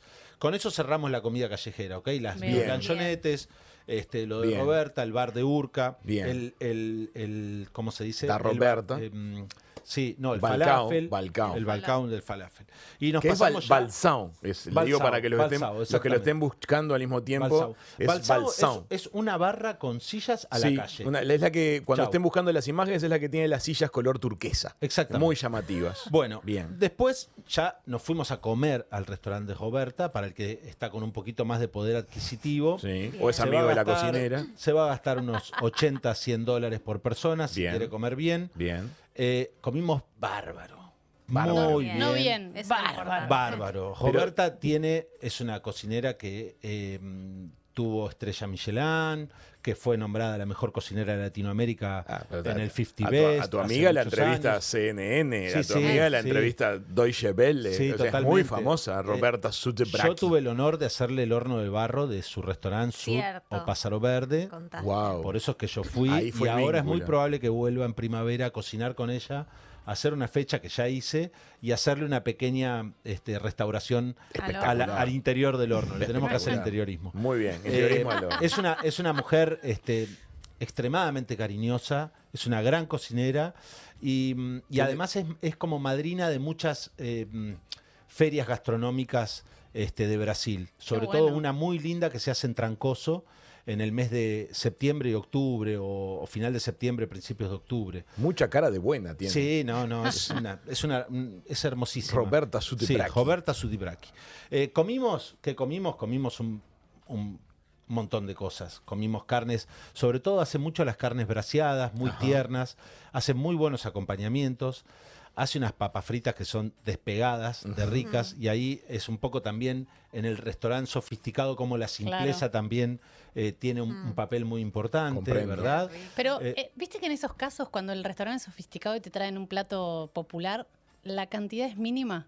Bueno, en no, este no no. en este caso. Ah, En este no, Es y, quiero- y eso, y eso es No una este muy buena caso. mención que vos decís, Sí. porque por ejemplo, Isa, mi hija, Mm. pidió unos ravioles de calabaza. Ella Ay, todos los platos los termina en el horno, ¿viste? Entonces, claro, ¿viste cómo son estos restaurantes hipster? Sí. Que, Sí, sí, te sí, que te hacen- dan son, dos claro, canelones. propuestas, porque te hacen- dos muestra. ravioles. no, como esos panaderos, ¿viste? Que te hacen dos croissants y te dicen, no, yo ya, vos, flaco, el panadero se levanta a las 2 de la mañana Claro. y hace 100 bandejas de croissants. No me venga con el cuento de que te vas a hacer dos porque vos hiciste la, la foliada más. Sí, porque No, tienen no. semilla Vamos- de Guinea. Claro, Vamos a laburar, ¿viste? Claro. Bueno, Roberta te sirve una porción de ravioles como Dios manda. Completa. Las que estoy Que- viendo aquí en la red No, son que- descomunales. ¿eh? Que además de que vos comés, podés compartirle a tus. A tus porque viste Bien. cuando te viene esa No porción de ravioles en el restaurante hipster Sí. Comprendo. que te traen. Yo me peleo con mis Son cocineros. tres ravioles. Ah, ¿En serio? 12 ravioles quieren poner en el plato. Le digo, yo soy cliente y te mato. Claro. Yo soy cliente y te mato. 12 Salvo que sean raviolones. No, no. claro, ¿A vos te ha pasado? Claro. Vaya que sí. No, no. Vaya que No, a mí me destruyen esos platos que son divinos, los amo. ¿eh? Esos platos que tienen puro borde tienen como un Total, huequito no, y te total, ponen no, dos no. ravioles y El parece plato que te puro, como- puro borde es un gran favor. nombre. Es La- un gran la nombre otra de mitad de la plato. porción me la traes después. tenés que Claro, claro. Me da una decepción. Re- Restaurante puro decir que no borde. tiene que ser una cantina que desborde, Claro. ¿verdad? Porque no son platos de cantina, pero tiene que ser un plato que, que deje contento al comenzar. Claro. Bueno, Roberta tiene todo eso y Bien. eso es muy lindo de, de destacar. Bien, Pasamos a otro restaurante, Santa Teresa. Nos vamos a otra zona de Brasil. bien. Te queda el tiempo justo para Santa Teresa. Perfecto. Bien. Santa Teresa y terminamos. Lindo, Bien. Santa En. Santa Teresa fuimos a visitar dos restaurantes. Bien. Dos recomendaciones. La primera falló. Ah. Cham, metele. Bardo Mineiro. No, Muy no vayan. Uruguayos no visiten no este vayan a lugar. Bardo Mineiro. Lo, lo- lo ¿Qué estamos sucedió? Mi Quemando. amigo, mi amigo Rafinha me dijo, Fede, comida típica de Brasil, anda a comer la feijoada Bardo Mineiro. Ajá. Directo a probar la feijoada Bardo Mineiro, que no es algo que nos guste, pero un día nublado, frío, No, Sí. caímos en Santa. Teresa y de casualidad Bardo Mineiro enfrente nuestro. Eh, nos atendieron mal, Sí, nos trajeron mal la comida, sí, nos cobraron carísimo sí. y era todo un desastre. Uruguayos huyan. Anulado. De cualquier modo, Huid. de cualquier modo, sonreímos. Claro. ¿Cómo corresponde? Las O sea, vacaciones así. quiero decirles a los que van y se quejan Sí. de una forma como si fuesen a, a quedar pobres por una cuenta de mundo. restaurante. Fin del Totalmente. mundo. Que no sean No. tan quejosos. No pasó ¿viste? tanto. Al final nos terminamos está abrazando, con, nos no terminamos abrazando más. con los camareros. Capaz que hicieron lo que pudieron. Sí, seguro. Pero viste, viste situaciones así en, durante el momento que estuviste vos. Sí, todos los argentinos del restaurante estaban dando vuelta a las mesas. no, no, no lo vimos, pero, pero entiendo que particularmente hay gente que se queja mucho. Sí, obvio. No, llegaron la- no llegó la comida de tiempo, no estaba rico. Llegaban con un plato y el otro camarero de la otra punta del salón le gritaba, ¡eso es mío! No. Y el tipo nos levantaba el plato y yo le decía, vení para acá. Y nos reíamos, ¿viste? Como Claro. que- Sí, sí, ya. Pero Creo que les descontroló todo el restaurante Federico y la familia, sí, sin duda. Hasta No, ese día eran que- buenos. Mirá que le pedimos tres, cuatro cositas y un plato de feijoada para probar. Bueno, pero ¿cuál sí, Fede? Se te va el tiempo. ¿Cuál te queda, sí? Te queda lo que te queda. Apacible. ¿Cómo se pronuncia? Apacible. Apracible. Que en realidad es apacible. Apracible. No sé cómo se pronuncia. Palabra. Bueno, un restaurante muy lindo, correcto. De comida típica brasileña, donde comimos el palmito asado, que de eso quería Opa. hablar. No sé si Palmito ustedes asado, comieron nunca alguna No lo conozco. Bueno, es el palmito Sí, el de la palma. El fruto del, del- de la claro. palma como viene, que es Amo. el tamaño de 40 centímetros, A ver, eso. va arriba de un plato de madera, se abre al medio y eso tiene... ¿Pero de qué grosor el palmito? Porque estamos acostumbrados a que vienen en lata. No, no, ya te estamos Ah, hablando este es el un palmito de, de Avatar. Claro, exacto, es un palmito Un realmente- un pal- Pero o sea, les palmazo. cuento lo que estoy viendo ahora en este momento en la el pantalla. termo- el termo es- Stanley. Ah, la Claro, miércoles. estamos viendo una, Stanley. cosa como sobredimensionada. Claro. Es un palmito, pero no entra en la lata más grande que te puedas no, imaginar. no, no, no, es, es un, Un es un- palmito en lata de duraznos. Es, Es un palmote. señoras, es un Palmón. palmito fresco. Ok. Eso Así es- son. Real. Así son. Ok. Eso es un palmito fresco. ¿tá? Que tiene la carne, la parte de pulpa del Sí. palmito Sí. y la parte fibrosa. Sí. Y la sirven con un pesto. Ah, Ahí comimos muy bien, comimos muy rico. Ahí se puede ir, hay que pagar un poco más, es un poquito más costoso. Más que Roberta. Eh, Ese rango. Como Roberto. La verdad que pagó Nati, pero debe andar como Roberta. Bien. Hay otro restaurante al cual no fuimos, ya que estamos mencionando restaurante, que es una experiencia muy linda. Me dijeron, es una experiencia manipulada, de mucho trabajo, que se llama Ouro. Ouro. Ouro. Que yo solamente probé los brigadeiros que le habían dado para llevar y son los mejores brigadeiros que probé en mi vida. Y ahí puedo decir que probando ese brigadeiro, puedo decir que ahí sería para ir a jugarle una ficha. Ahí se tienen que llevar unos 150, 200 dólares por persona porque es una experiencia extendida. Después dicen que Las Este es mesas, caro. las mesas de abrasivo No, son, estamos pa- son como la de tu restaurante. Sí, sí. Estamos, estamos Divino. hablando. En Ouro, En Ouro, estamos en- en Ouro estamos hablando de una experiencia de, Van a un de ritmo. comida. Yo no sé si no Ouro. tiene una estrella el restaurante. ¿eh? Ah, por ok. eso. Un día les voy a Pero es contar una- por qué son lo de las estrellas Michelin, que las ¿Por manejan qué con decís que es una experiencia? Es tipo... Porque es una experiencia donde vos te sentás y ellos te van mandando pasan platitos, cosas. platitos, Ah, pero no, platitos. y no te es van- tipo teatro como Son acá. pasos. La- son pasos. no, es un restaurante eh, de, de experiencia, digamos. Gastronómica, de- nada más. De, de gustativa, Claro, por decirlo así. sí, sí. Bueno, para si- finalizar, porque Sí. no me podía ir, a ver que no me falte nada, para finalizar postres, ¿no? Este Eh, te iba a por favor. preguntar. Hay una heladería en Río que está muy pujante, que se llama Bacho Dilate. Qué lindo nombre. de Estética y, de est- estética y concepto italiano, de gelatería. Sí. Eh, hay por todos lados. Oro es espectacular. Yo voy un Es- paso atrás porque voy mirando lo que va. Bacho Pero oro impresionante. Bacho Dilate es una heladería que está Bacho muy Dilate. bien. Yo no le tenía mucha fe porque es una cosa como que, bueno. Sí, pero ahí en la Rambla tiene muy buenos palitos. Tiene como una estética como si fuese el, el- el- el helado este que venden congelado belga. No, ¿cómo es? ¿De dónde? Tiene algo de Hagen Dazs. Häagen-Dazs. Sí, Ah. tiene algo. Pero- Pero, pero bueno. mezclado con, la, con la francesa, esta, la que anda por la de Londres. La que es francesa y está el Maison Doré. Viste Ahí que va. tiene todos detalles en oro. en está. Es, Está es una estética ya un poquito trilladona, pero la verdad que las cremas heladas y los helados Rico. estaban muy Bien. bien. Y el fotógrafo que les hace la web es Eh, un bueno, fenómeno. por eso, está muy bien, hay una buena inversión ahí, se puede ir, está asegurado que van a tomar un rico helado. Nosotros probamos el tope de los gustos, para nosotros fue el limón, que tiene una muy buena acidez, Mm. el mousse de pistacho, Eso, quiero que nos helado de encantó, pistacho. porque hay dos pistachos, Amamos. hay uno que es pistacho y hay otro que es mousse de pistacho, ¿Y que es más cremoso, y un chocolate 70%, con Ah, pedazo de amo el chocolate. chocolate amargo. Rico. Son nuestros gustos, después cada uno puede ir a probar. Hay un helado de, de- de la fruta dragón también que está muy bueno. Ah, ¿Hay sí. Zamballón? No vi, Seguramente. no vi zamballón. ¿Y hay algún postre típico brasilero? Sí, el Kim Dim. Para mí, Kim uno de los ¿qué más es? ricos. Kim es como una base de coco con una yemita de huevo, que eso lo venden Ah. en los lanchonetes, en las estaciones de servicio, en todos lados. Ese es uno de los postres. Vamos a hacer una cosa. Escuchen una cosa. Sí. Vamos a hacer lo siguiente. Las recomendaciones de hoy las vamos a organizar y vamos a hacer una publicación en las redes sociales. Y en la Eh, web, cuando y en pongas la web, ahí Fede está. y pones Y todo. ponemos todos los vínculos, porque hay cosas muy lindas en- dentro de lo que nos está sugiriendo Fede para que puedan disfrutarlas a pleno cuando estén este, visitando la Cidaji Si maravillosa. quieren viajar con De Fede es otro precio. Sí, sí. Pero se organizan grupos anuales. Es lindo, es lindo. Viste que está eso, locas por el mundo. Hay muchos que están en esa onda. varios. Sí, sí, sí. Sí, sí. Bueno. Bueno, escuchen una cosa. Este, llegaron nuestros invitados de la siguiente entrevista, Sí. pero son Muy del bien. mundo gastronómico. Me voy gustaría quedar, que te quedes. Carlos. Ahí está. Bueno, vamos a hacer lo siguiente. Pa- perdón, para Sí. cerrar quiero decirles que Dinos. Río es una, una ciudad que vive mucho en la calle, Sí. Sí. que tiene como un contexto, eh, en- no folclórico. Folclórico sería lo nuestro. Lo de ellos es como un ritmo de samba. Sí, es colorido, es el lindo, es vibrante. Ahí- y por algo es la Sidachi maravillosa. Por algo es la Citachi, Ok. maravilloso. Sí, Dachi. Maravillosa. Bueno, muy bien. Este, Bueno. Vamos a hacer un poquito de música. Hacemos un corte, como le gusta que diga Chiquitúa. No, que vamos ver. a la tanda. Hacemos una tanda. Ya Jóvenes, venimos con. Perdón, Sí. terminé mi cuaderno. Muy Se acabó el bien. primer- Ahora el- te vamos a El primero, otro. el primer museo. cuaderno Te Soy un terminaste. escritor, ¿eh? El primero de varios. Todo esto escritito por mí. Ya seguimos con más de hijos de punta. Chao.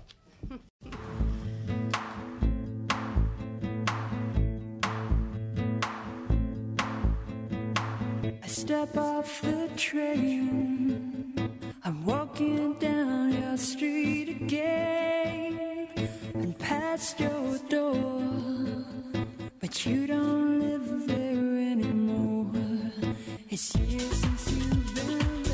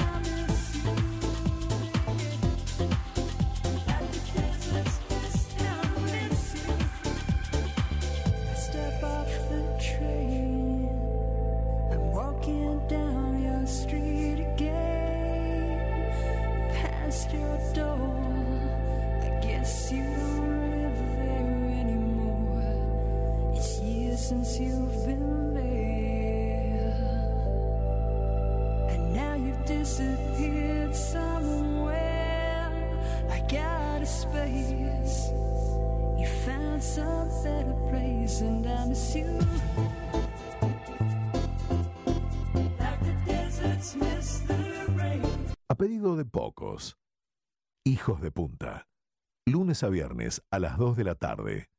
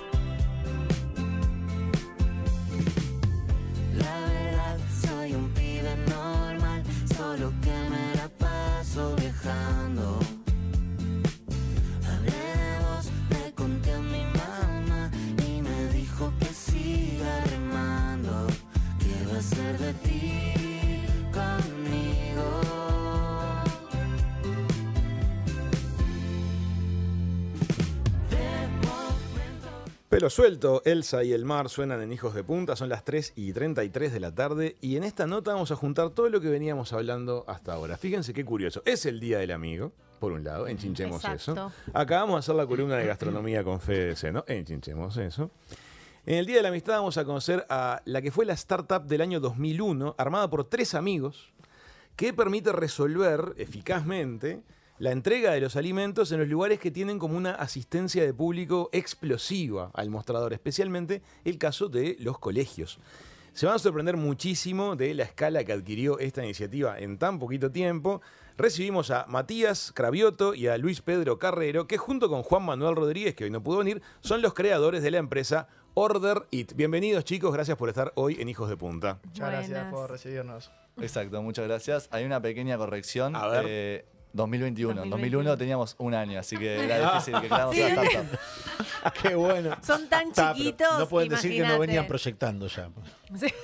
Porque si a los Claro. 21 hicieron este descalabro, 22, Sí, sí, impresionante. sí, Ahí la imagínate. idea por ahí Algo, algo traían. Bueno, vamos a contarle a la gente de qué se trata el servicio que ellos ofrecen. Vamos bien de lo general a lo particular.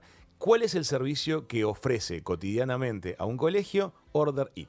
Nosotros lo que creamos es una plataforma que le permite a los padres involucrarse en la alimentación de sus hijos y a los colegios le permite organizar todo lo que es la parte de la recepción de pedidos, saben exactamente lo que tienen que cocinar para cada día y eso hace que eviten los desperdicios de comida y como los padres están más involucrados en la alimentación de los chicos y los chicos no pierden tiempos en filas, eh, genera que, o sea, sus clientes estén más contentos. Claro, o sea, entonces los chicos tienen una app en su teléfono. Entonces, a cotidiano hacen el pedido de lo que van a querer comer a la hora del recreo.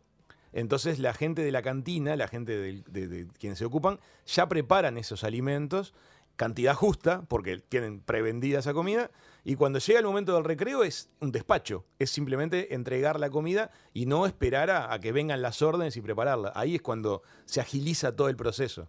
Exacto, la idea surgió de vivir el problema de primera mano. Nosotros a un colegio acá en Punta del Este, el IWA. Toda la vida fuimos a ese colegio, pero en sexto de liceo nos tocó en 2018 el salón más alejado de la cantina o comedor, del co- o sea, de todo el colegio. Entonces, Perfecto. si nos olvidamos de pedir la comida por adelantado, teníamos que hacer media hora de fila, bajar corriendo tres pisos de escalera, O no que comían. nos cocinaran, o no comer. Claro. Claro, al, al segundo no almuerzo dijeron, Los últimos- hay los que resolver serán esto". los primeros. Sí. Increíble. Hay que resolver esto. O sea, ha sido- es la necesidad, el ¿no? hambre fue lo que movió esta Totalmente, iniciativa. totalmente. Bueno, Macanudo, entonces ante ese problema ustedes dicen vamos a crear una app, vamos a crear un programa. ¿Cómo lo empezaron a, a enfocar para hacerlo suceder? Nosotros en su momento queríamos resolver el problema que nos dolía a nosotros, que eran las largas filas. Ahí dijimos, bueno, vamos a crear una plataforma para poder hacer los pedidos. Si yo sé que me olvidé de pedirlo de forma anticipada, poner en un recreo, poder pedirlo de mi celular.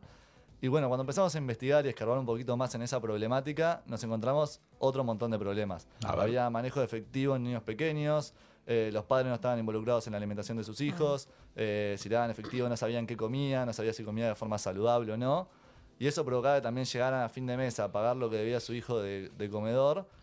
Y nada, se ponían discusiones muy fuertes con la gente que trabajaba en la Lo viví de- muchas veces en mi colegio, papás que llegaban a pagar la cuenta mensual y decían, pero ¿qué comió este? Mm. No, lo que pasa es que invitó a este, invitó a este, les- les- y no- nadie le creía, era una cosa de, de dimes y diretes muy complicada. Exacto, y además le decían tipo, no, pero si yo te dije que no le di de comer esto, esto y esto, y la pobre gente trabajaba en la cantina Claro, que como tiene... si fuese Claro. el padre. ¿viste? Claro, 600 pibes en recreo de 10 Claro, minutos es imposible estar Es acordando lo que imposible. cada padre te dijo que podía o no comer. Claro, es la ese bollón de gente hay que, hay que controlarlo y armarlo de alguna forma. Y del mostrador para atrás tenía un montón de problemas también. Ya ver. en papel y lápiz todo lo que debía cada familia. Eso Claro. tenía que hacer que todo el fin de estuvieran pasando eso en limpio para después ir a perseguir a los padres por WhatsApp para poder cobrarles, que se generaran estas discusiones. Estoy seguro que mucha gente que nos está escuchando está viviendo este problema hoy porque se dedica Sí, sí, a esto y le pasa. Perfecto.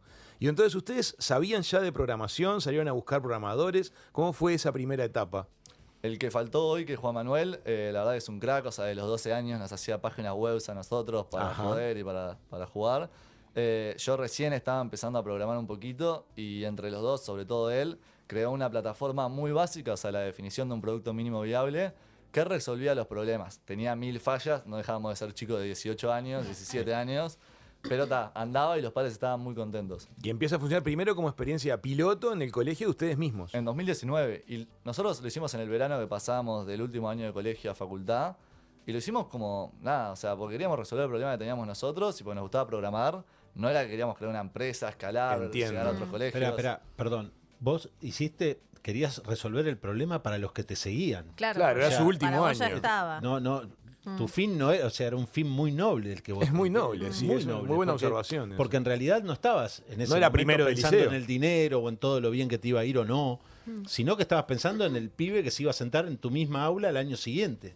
Eso es dejar un mundo mejor. ¿eh? ¿Y Una cosa que nos pasaba ahí era. Dejar las cosas Eso mejor de lo que las mejor. encontramos. Teníamos amigos nuestros que nos decían, ¿por qué no vinieron con esto antes? Claro, lógico. Siempre hay una queja, Claro, ¿viste? claro, Siempre. claro, claro. Pero ¿y ¿cómo hicieron ahí? ¿Ustedes se acercaron a- al colegio, a la escuela y le dijeron, mira, ¿Cuál? che, se nos ocurrió que podemos hacer esto para resolver tal cosa? ¿O, o ya lo venían charlando con los maestros? ¿Con el ¿Cómo- cantinero? ¿Cómo, fue la presentación del proyecto? No, la verdad fue bastante como que un día para otro. O sea, fue un pro- o sea, eran problemas que veníamos viviendo desde que éramos bien chiquitos, pero bueno, claro, nunca uno se había planteado, o sí, te planteas los problemas, pero no una solución. Mm. Claro. Y capaz, bueno, ya uno ya más grande que empezaba a ver estas cosas como lo que es la computación, desarrollo, etcétera, eh, poder decir, decirle al colegio, mira, me gustaría poder proponer esto, poder empezar y ver de hacer algo para solucionar esto. Pero el planteo al colegio El entonces. planteo fue al colegio. Al colegio. Y el colegio dice, sí, hagámoslo, vamos para adelante. Eso también es muy importante. ¿Te das cuenta lo que se está disparando a raíz Sí, de eso? Quería decir también que el colegio es- Pero me hace el colegio les dice, no. Cambia No, toda no, esta historia, no sucede, No, ¿entendés? el colegio, el colegio IWA es un colegio, un colegio muy fantástico. alumnos, tenía un programa de radio de los chicos del IWA. o sea, Siempre un paso adelante. Pero lo que digo, que está interesante, es que si había un no ahí, ¿cuán- ¿a cuántos proyectos innovadores les puede pasar esto? Que ese primer no rompe todo. Sí, sí. Porque sea, ese primer sí dispara una cadena descomunal. Vamos a empezar a contar ahora cómo ha venido siendo la proyección hasta ahora de Order It. Hoy, lo que empezó como una experiencia piloto en el colegio de ustedes en Punta del Este. ¿Qué es hoy Order It? Bueno, hoy Order It es, eh, sigue siendo una startup. Eh, hoy día ya estamos en cuatro países, en Uruguay, Argentina, Paraguay y México, ya operando. A inicios de este año fue donde se dio el escalamiento, digamos, la- empezar a crecer en México. En marzo... danos cifras. ¿Qué, ¿Cuánta cantidad de colegios estamos hablando? Mira, hoy día estamos hablando que están operando con nosotros un poquito más de 100. 100 colegios. Sí. Y tenemos un estimado para estar empezando con solo de México 80 colegios nuevos para eh, agosto, septiembre de este año. Porque ellos manejan el calendario inverso, ¿no? O sea, señor- Ellos- la escolaridad de ellos es Claro, es diferente. inversa con la nuestra, Exacto. comprendo. Perfecto. Así que bueno, sería casi duplicar la cantidad de colegios que tenemos hoy en día. Si nos está escuchando gente que enfrenta esta situación de colegio o de, o de situación de, de público, digamos, de alto impacto que llega todo junto a un lugar a- y necesita comer, em, ¿ustedes están para seguir creciendo tanto en Uruguay como en todos los países? ¿El espíritu es ese? Obvio, o sea, nosotros hoy tenemos más de 40 colegios en Uruguay, tampoco quedan muchos más, o sea, obvio que siempre estamos dispuestos a, a escuchar a esa gente que tiene estos problemas y que lo podemos ayudar a resolverlo. Sí, estamos siguiendo, segui- seguimos creciendo en Argentina, es un mercado enorme que por más que esté viviendo un momento complicado, tiene una cantidad enorme de colegios privados de muy alto nivel, pero el foco principal hoy en día está puesto en México por el tamaño del mercado, el tamaño de la oportunidad, y bueno, pues yo y Luis nos fuimos para allá a vivir para ir a perseguir esa oportunidad. Les preguntaba lo del crecimiento, no porque obviamente que va a querer crecer. La pregunta es que también involucra contratar más gente, empezar a tra- transformarse en una estructura de, de- de otro porte. Hoy por hoy, ¿cuánta gente conforma, por ejemplo, la estructura de Orderit? Hoy día somos unas 14 personas Ajá. que estamos prácticamente repartidos equitativamente, te diría, entre Uruguay y México. Uruguay igual tenemos algunos chicos de Argentina, pero bueno, ahí los tenemos yendo y viniendo. Chicos, ¿y cuándo se dieron cuenta que esto tenía potencial de negocio? O sea, cuando, cuando ustedes se lo ofrecieron a la escuela, al colegio, empezó a funcionar y cuándo dijeron, che, podemos hacer de esto un negocio y laburar de esto. Mira, Order It funcionó todo 2019 en el IWA, nuestro colegio, o sea, nuestro primer año de facultad. Y hasta ahí todavía seguíamos. Es un proyecto para nuestro colegio. Claro. Empezamos nuestra Mm. carrera universitaria y era como un side project. Sí, sí. Lo que pasó en 2019 a fin de año es que mismos padres que tenían un hijo en el IWA y otro hijo en el Woodside o en otros colegios nos empezaron a llamar y decir, che, esto está buenísimo, llevarlo al otro colegio de mis hijos El o boca amigos boca. nuestros. Ah, Sí, los padres boca. empezaron a hacerles, a hacerles claro. sentir que eso tenía potencial. o amigos de mi hermano que iban a otros colegios, también nos empezaban como a decir, che, esto está, tengo los mismos problemas en mi colegio. Ahí vimos que era una oportunidad sin todavía pensar en hacer una empresa escalable, sino, es, bueno, llevar la solución que creamos en otros, en otros colegios. Íbamos a empezar en 10 colegios nuevos en 2020 pero cuando estábamos instalando, capacitando, en todo ahí en marzo, Pandemic. pandemia, Ay, claro. La Se acabó el flauta. Morphy. 13 de marzo, o sea, plena Sí, comienzo sí, de clases. Sí, sí. Eh, ahí lo que tuvimos que hacer es nada, estar un año y medio parados y en ese año y medio estuvo bueno, sobre todo a, a principios de 2021, que entramos en programa Endeavor, eh, fuimos a empezar a ser parte de Ingenio, una incubadora Sí. muy importante de Uruguay, y eso, esas influencias fue lo que nos hizo darnos cuenta de que teníamos entre manos un proyecto que podía convertirse en una empresa escalable, conquistar nuevos mercados, crecer un buen equipo, y ahí fue como que hicimos el clic. eh, O sea, que ahí recibieron, digamos, un, un- un aporte de gente con experiencia en el mundo empresarial que les dijo, miren, esto no solo tiene potencial, sino los pasos son estos. Si no, te lo voy a afanar. o sea, tuvieron esa, tu- tuvieron esa cuidado. tutoría, lle- llegaron ese, ese tipo de aportes. Obvio, y el ecosistema uruguayo de, de emprendedurismo la verdad que es súper generoso, entonces yo capaz le mandaba un mensajito a uno de los founders de Pedido Ya y nos daba una hora para charlar y, Ah, y como nos fuimos nutriendo de un bien montón de eso. influencias muy grosas que nos marcaron. ¿Y desde el punto de vista estatal tuvieron apoyos hasta ahora? Sí, ganamos, eso también fue súper influyente, ninguno de los tres recibió ninguna inversión de su familia, o sea, era el trabajo nuestro y después tuvimos fondos de ANDE, la Agencia Nacional Sí. de Desarrollo, Mm. y de ANE y la Agencia Nacional de Innovación e Investigación. Presentaron los proyectos y tu- obtuvieron la financiación para darle la escala que necesitaban para saltar a otros países. Exacto, construir un primer equipo. O sea, nosotros ya en mitad de 2021, cuando volvieron las clases presenciales en Uruguay, que lanzamos en 10 colegios, ya teníamos una solución mucho más firme que habíamos desarrollado con algunos programadores que pudimos contratar por esos fondos. Claro, Claro. claro. Y ahí es cuando viene el escalón que les permite la internacionalización.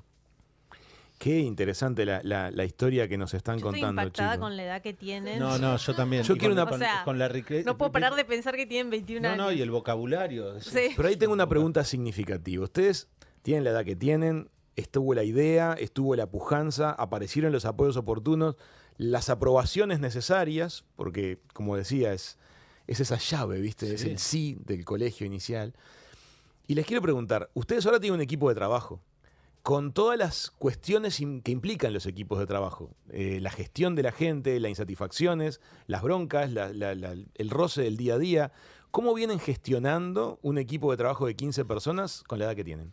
La verdad es que uno va aprendiendo constantemente. Nosotros por suerte tuvimos, como Mati dice, ¿no? O sea, el hecho de que en el ecosistema uruguayo eh, nos hayan apoyado mucho, nos hayan dado una hora para consultar, tomar un café, en fin, todo ese tipo de, de intercambios que son siempre muy positivos.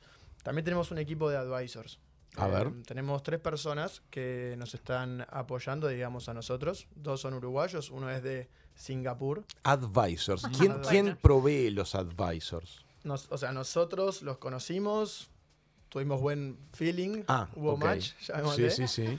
Y, y lo sumamos. O Lo sea, sumaron al equipo. Para justamente una vez por semana poder que nos aconsejen, en fin. Son gente de mucha experiencia en ese caso. Eh, En ponele, los uruguayos son eh, el ex CTO de Nowports, una empresa hoy de más de mil personas, Ujú. y que es el, o sea, el chief, o sea, el de tecnología, el jefe. Y el otro es el primer, o sea, eh, empleado comercial de Nowports también, que llegó a dirigir un equipo de 200 personas comerciales solo en Nowports. Y él habla todos los eh, todas las semanas, una hora con Luispe, para, bueno, ver cómo dirigir un equipo comercial. Son como cómo. Son Claro, mentorías. Van claro, ustedes claro. con gente grande. Pero se da cuenta de la otra. sensibilidad de ellos No. de decir, contratemos mentores. Eso, eso, Eso, Eso es maravilloso. No, pero ¿Cómo? eso es fundamental para crecer. Claro, porque, porque ustedes son, o sea, Chicos. tienen una cabeza eh, muy despegada, Sí. realmente. Yo los quiero felicitar porque las ideas, cómo les van saliendo a medida de las necesidades. O sea, la- lo- del- por lo primero que nace este proyecto es por una necesidad. Y enseguida les nace otra, que es, bueno, ¿cómo vamos a dirigir un equipo? Porque Claro. es muy difícil dirigir Mm. equipos. Eh, los recursos humanos, cómo contratar. Entonces, ir a pedir ayuda, que es algo... E- Esa decisión es clave. Es muy humilde esa, esa decisión. Es muy humilde. Es muy humilde. Y habla mucho de la generación de ellos. Justamente Exactamente. la serenidad de decir, no, esto yo no lo tengo claro. quiero que, que- venga quien Exacto. sepa. Punto, colaboración. vos ca- podés caer en esa arrogancia de que es muy juvenil, a mí me sucedió también, eh, y lo he hablado acá también, que, viste, no, yo ya lo sé, yo, viste, Me voy a dar igual, maña. Igual yo creo Y que no. esos programas en los que ellos estuvieron eh, estatales, que medio que te, que te marcan una ruta para armar una empresa, entonces creo que uno ahí va descubriendo lo que va necesitando para poder llegar. Yo creo que por ahí nosotros en nuestra época uno quiere ser empresario Sí, y sí, hace lo que sí. puede y, y no, digamos, no, no tiene una zanahoria, no tiene un camino allanado. En este caso, eh, estos, estos programas sirven mucho para eso. Tal cual. Lo que nos pasaba era que le pedíamos una hora a esta gente muy crack y nos la daba porque nos enfrentábamos a problemas que verdaderamente no sabíamos Claro. ni por dónde empezar a Claro. atacarlos. Ya es ahora una persona, como cada vez íbamos creciendo más en, en, o sea, en la necesidad de, de ayuda, ya una hora de esa persona nos tomaba 45 minutos darle contexto para escuchar solo 15 minutos de feedback, porque eran problemas cada vez más complejos y ahí na- nació la necesidad de tener advisors full time que tengan, acompañen todo el crecimiento de la empresa. Correcto. Ahí vimos, Sí. una- hay una ventaja también ahí que uno no sabe, o sea, le vienen a preguntar y, y yo lo he pensado últimamente, es el hecho de ser chicos también. A ver. El hecho de ser chicos a nosotros nos dio, si, si bien te puede dar a veces desventajas frente a, no, inex- son inexperientes, te cierra puertas eso, a nosotros creo que nos abrió mucho, porque mm, toda esta gente vio también la necesidad de apadrinar a alguien o que mm, problemas que ellos ya vivieron, en fin.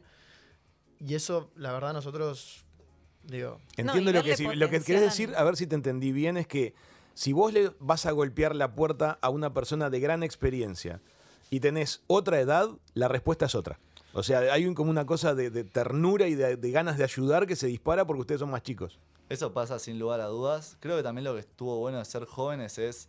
Eh, Luispe trabajó vendiendo partes aeronáuticas, yo trabajé en un café de mozo, Luis eh, Lolo, el que faltó acá, Juan Manuel, trabajó en crepas. Esas son nuestras experiencias laborales antes de empezar con Order. Eso es muy interesante para el que nos está escuchando que no piense que ustedes vienen del mundo de lo aeroespacial. Sí, sí, sí, que son de la NASA, Claro, ¿viste? claro.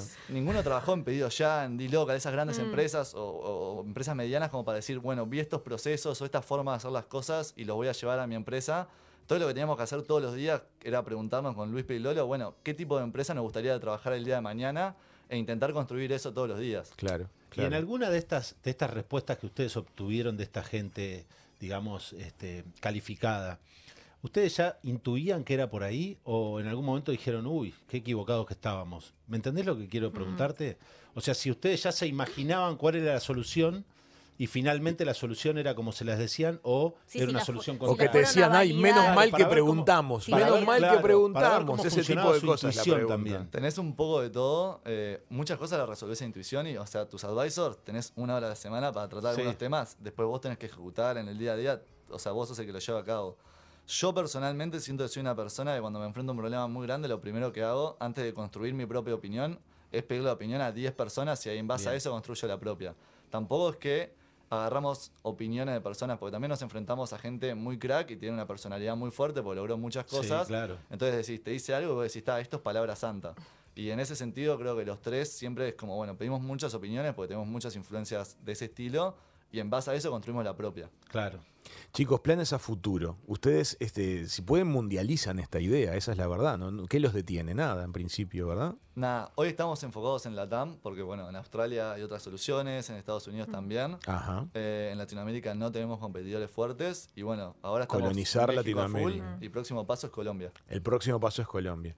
Yo les quiero agradecer muchísimo que hayan venido al programa porque justamente lo que nos gusta que pasen hijos de punta es este tipo de cosas, difundir este tipo de idea fermental que nunca sabemos dónde termina y que sobre todo nacen en base al empuje, a las ganas, a la creatividad y a la sensibilidad. Así que muchas gracias por haber venido hoy y por haber compartido la, la experiencia. Yo quiero decir que adoro que tienen unos buzos que dicen order Se o vinieron sea, corporativos. Se vinieron Sí. ultra cor- Eso es- Ah, remera, Eso es tener la camiseta puesta. Qué Ah, maravilla. No Eso es creer en el igual, eh. proyecto. No fue coordinado. ¿En serio? Creo que eso da un plus, te juro. O sea, Eso es creer en el proyecto. Llegaron los dos así, me muero. No, divino. Gracias, bueno, chicos. la verdad, este. Matías Cravioto, Luis Pedro Carrero, también mencionar a Juan Manuel Rodríguez, la tercera pata de este, de este equipo creativo. Muchas gracias por haber venido hoy a Hijos de Punta. Muchas, gracias, por gracias invitarnos. Por favor.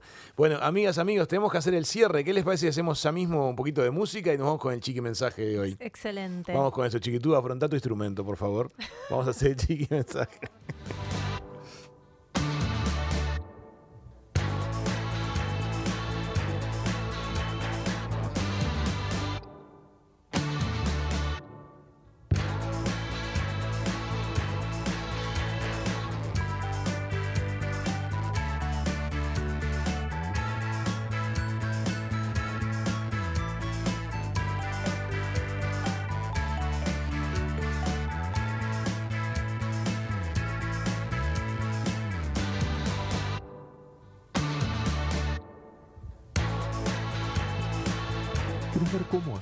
Hijos de punta? Míranos en vivo en hijosdepunta.com. Señores, a ponerse de pie. Ya llega el chiqui mensaje.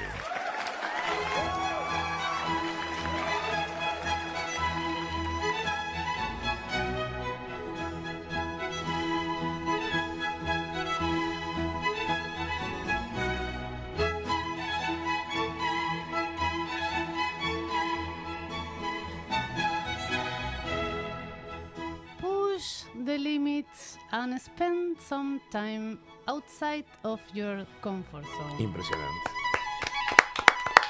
Impresionante.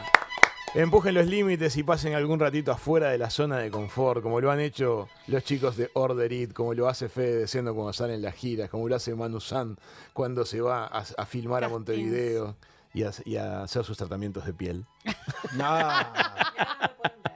Ahora salió de cámara. Eh, Chiquitiplush, este, nos estamos yendo, ¿verdad? Así es, lo mejor de la semana lo encuentran siempre en hijosdepunta.com. Síganos y persíganos en Instagram, arroba hijos de punta radio. Hablen bien y mal de nosotros con sus amigos y qué más. Agenden nuestro teléfono para los mensajes de WhatsApp, es el 095-01-5353. Sigan disfrutando la promoción de Radio Viva aquí en Punta del Este, en las costas este y oeste de nuestro país. Y tengan dulces sueños y sueñen con nosotros en eh, Radio Mundo 1170 AM en Montevideo para todo nuestro querido paisito Uruguay. Disfruten todo lo que queda de este día, pásenla bien. Benditos sean todos, hijos de punta. Hasta mañana. Chau, chau.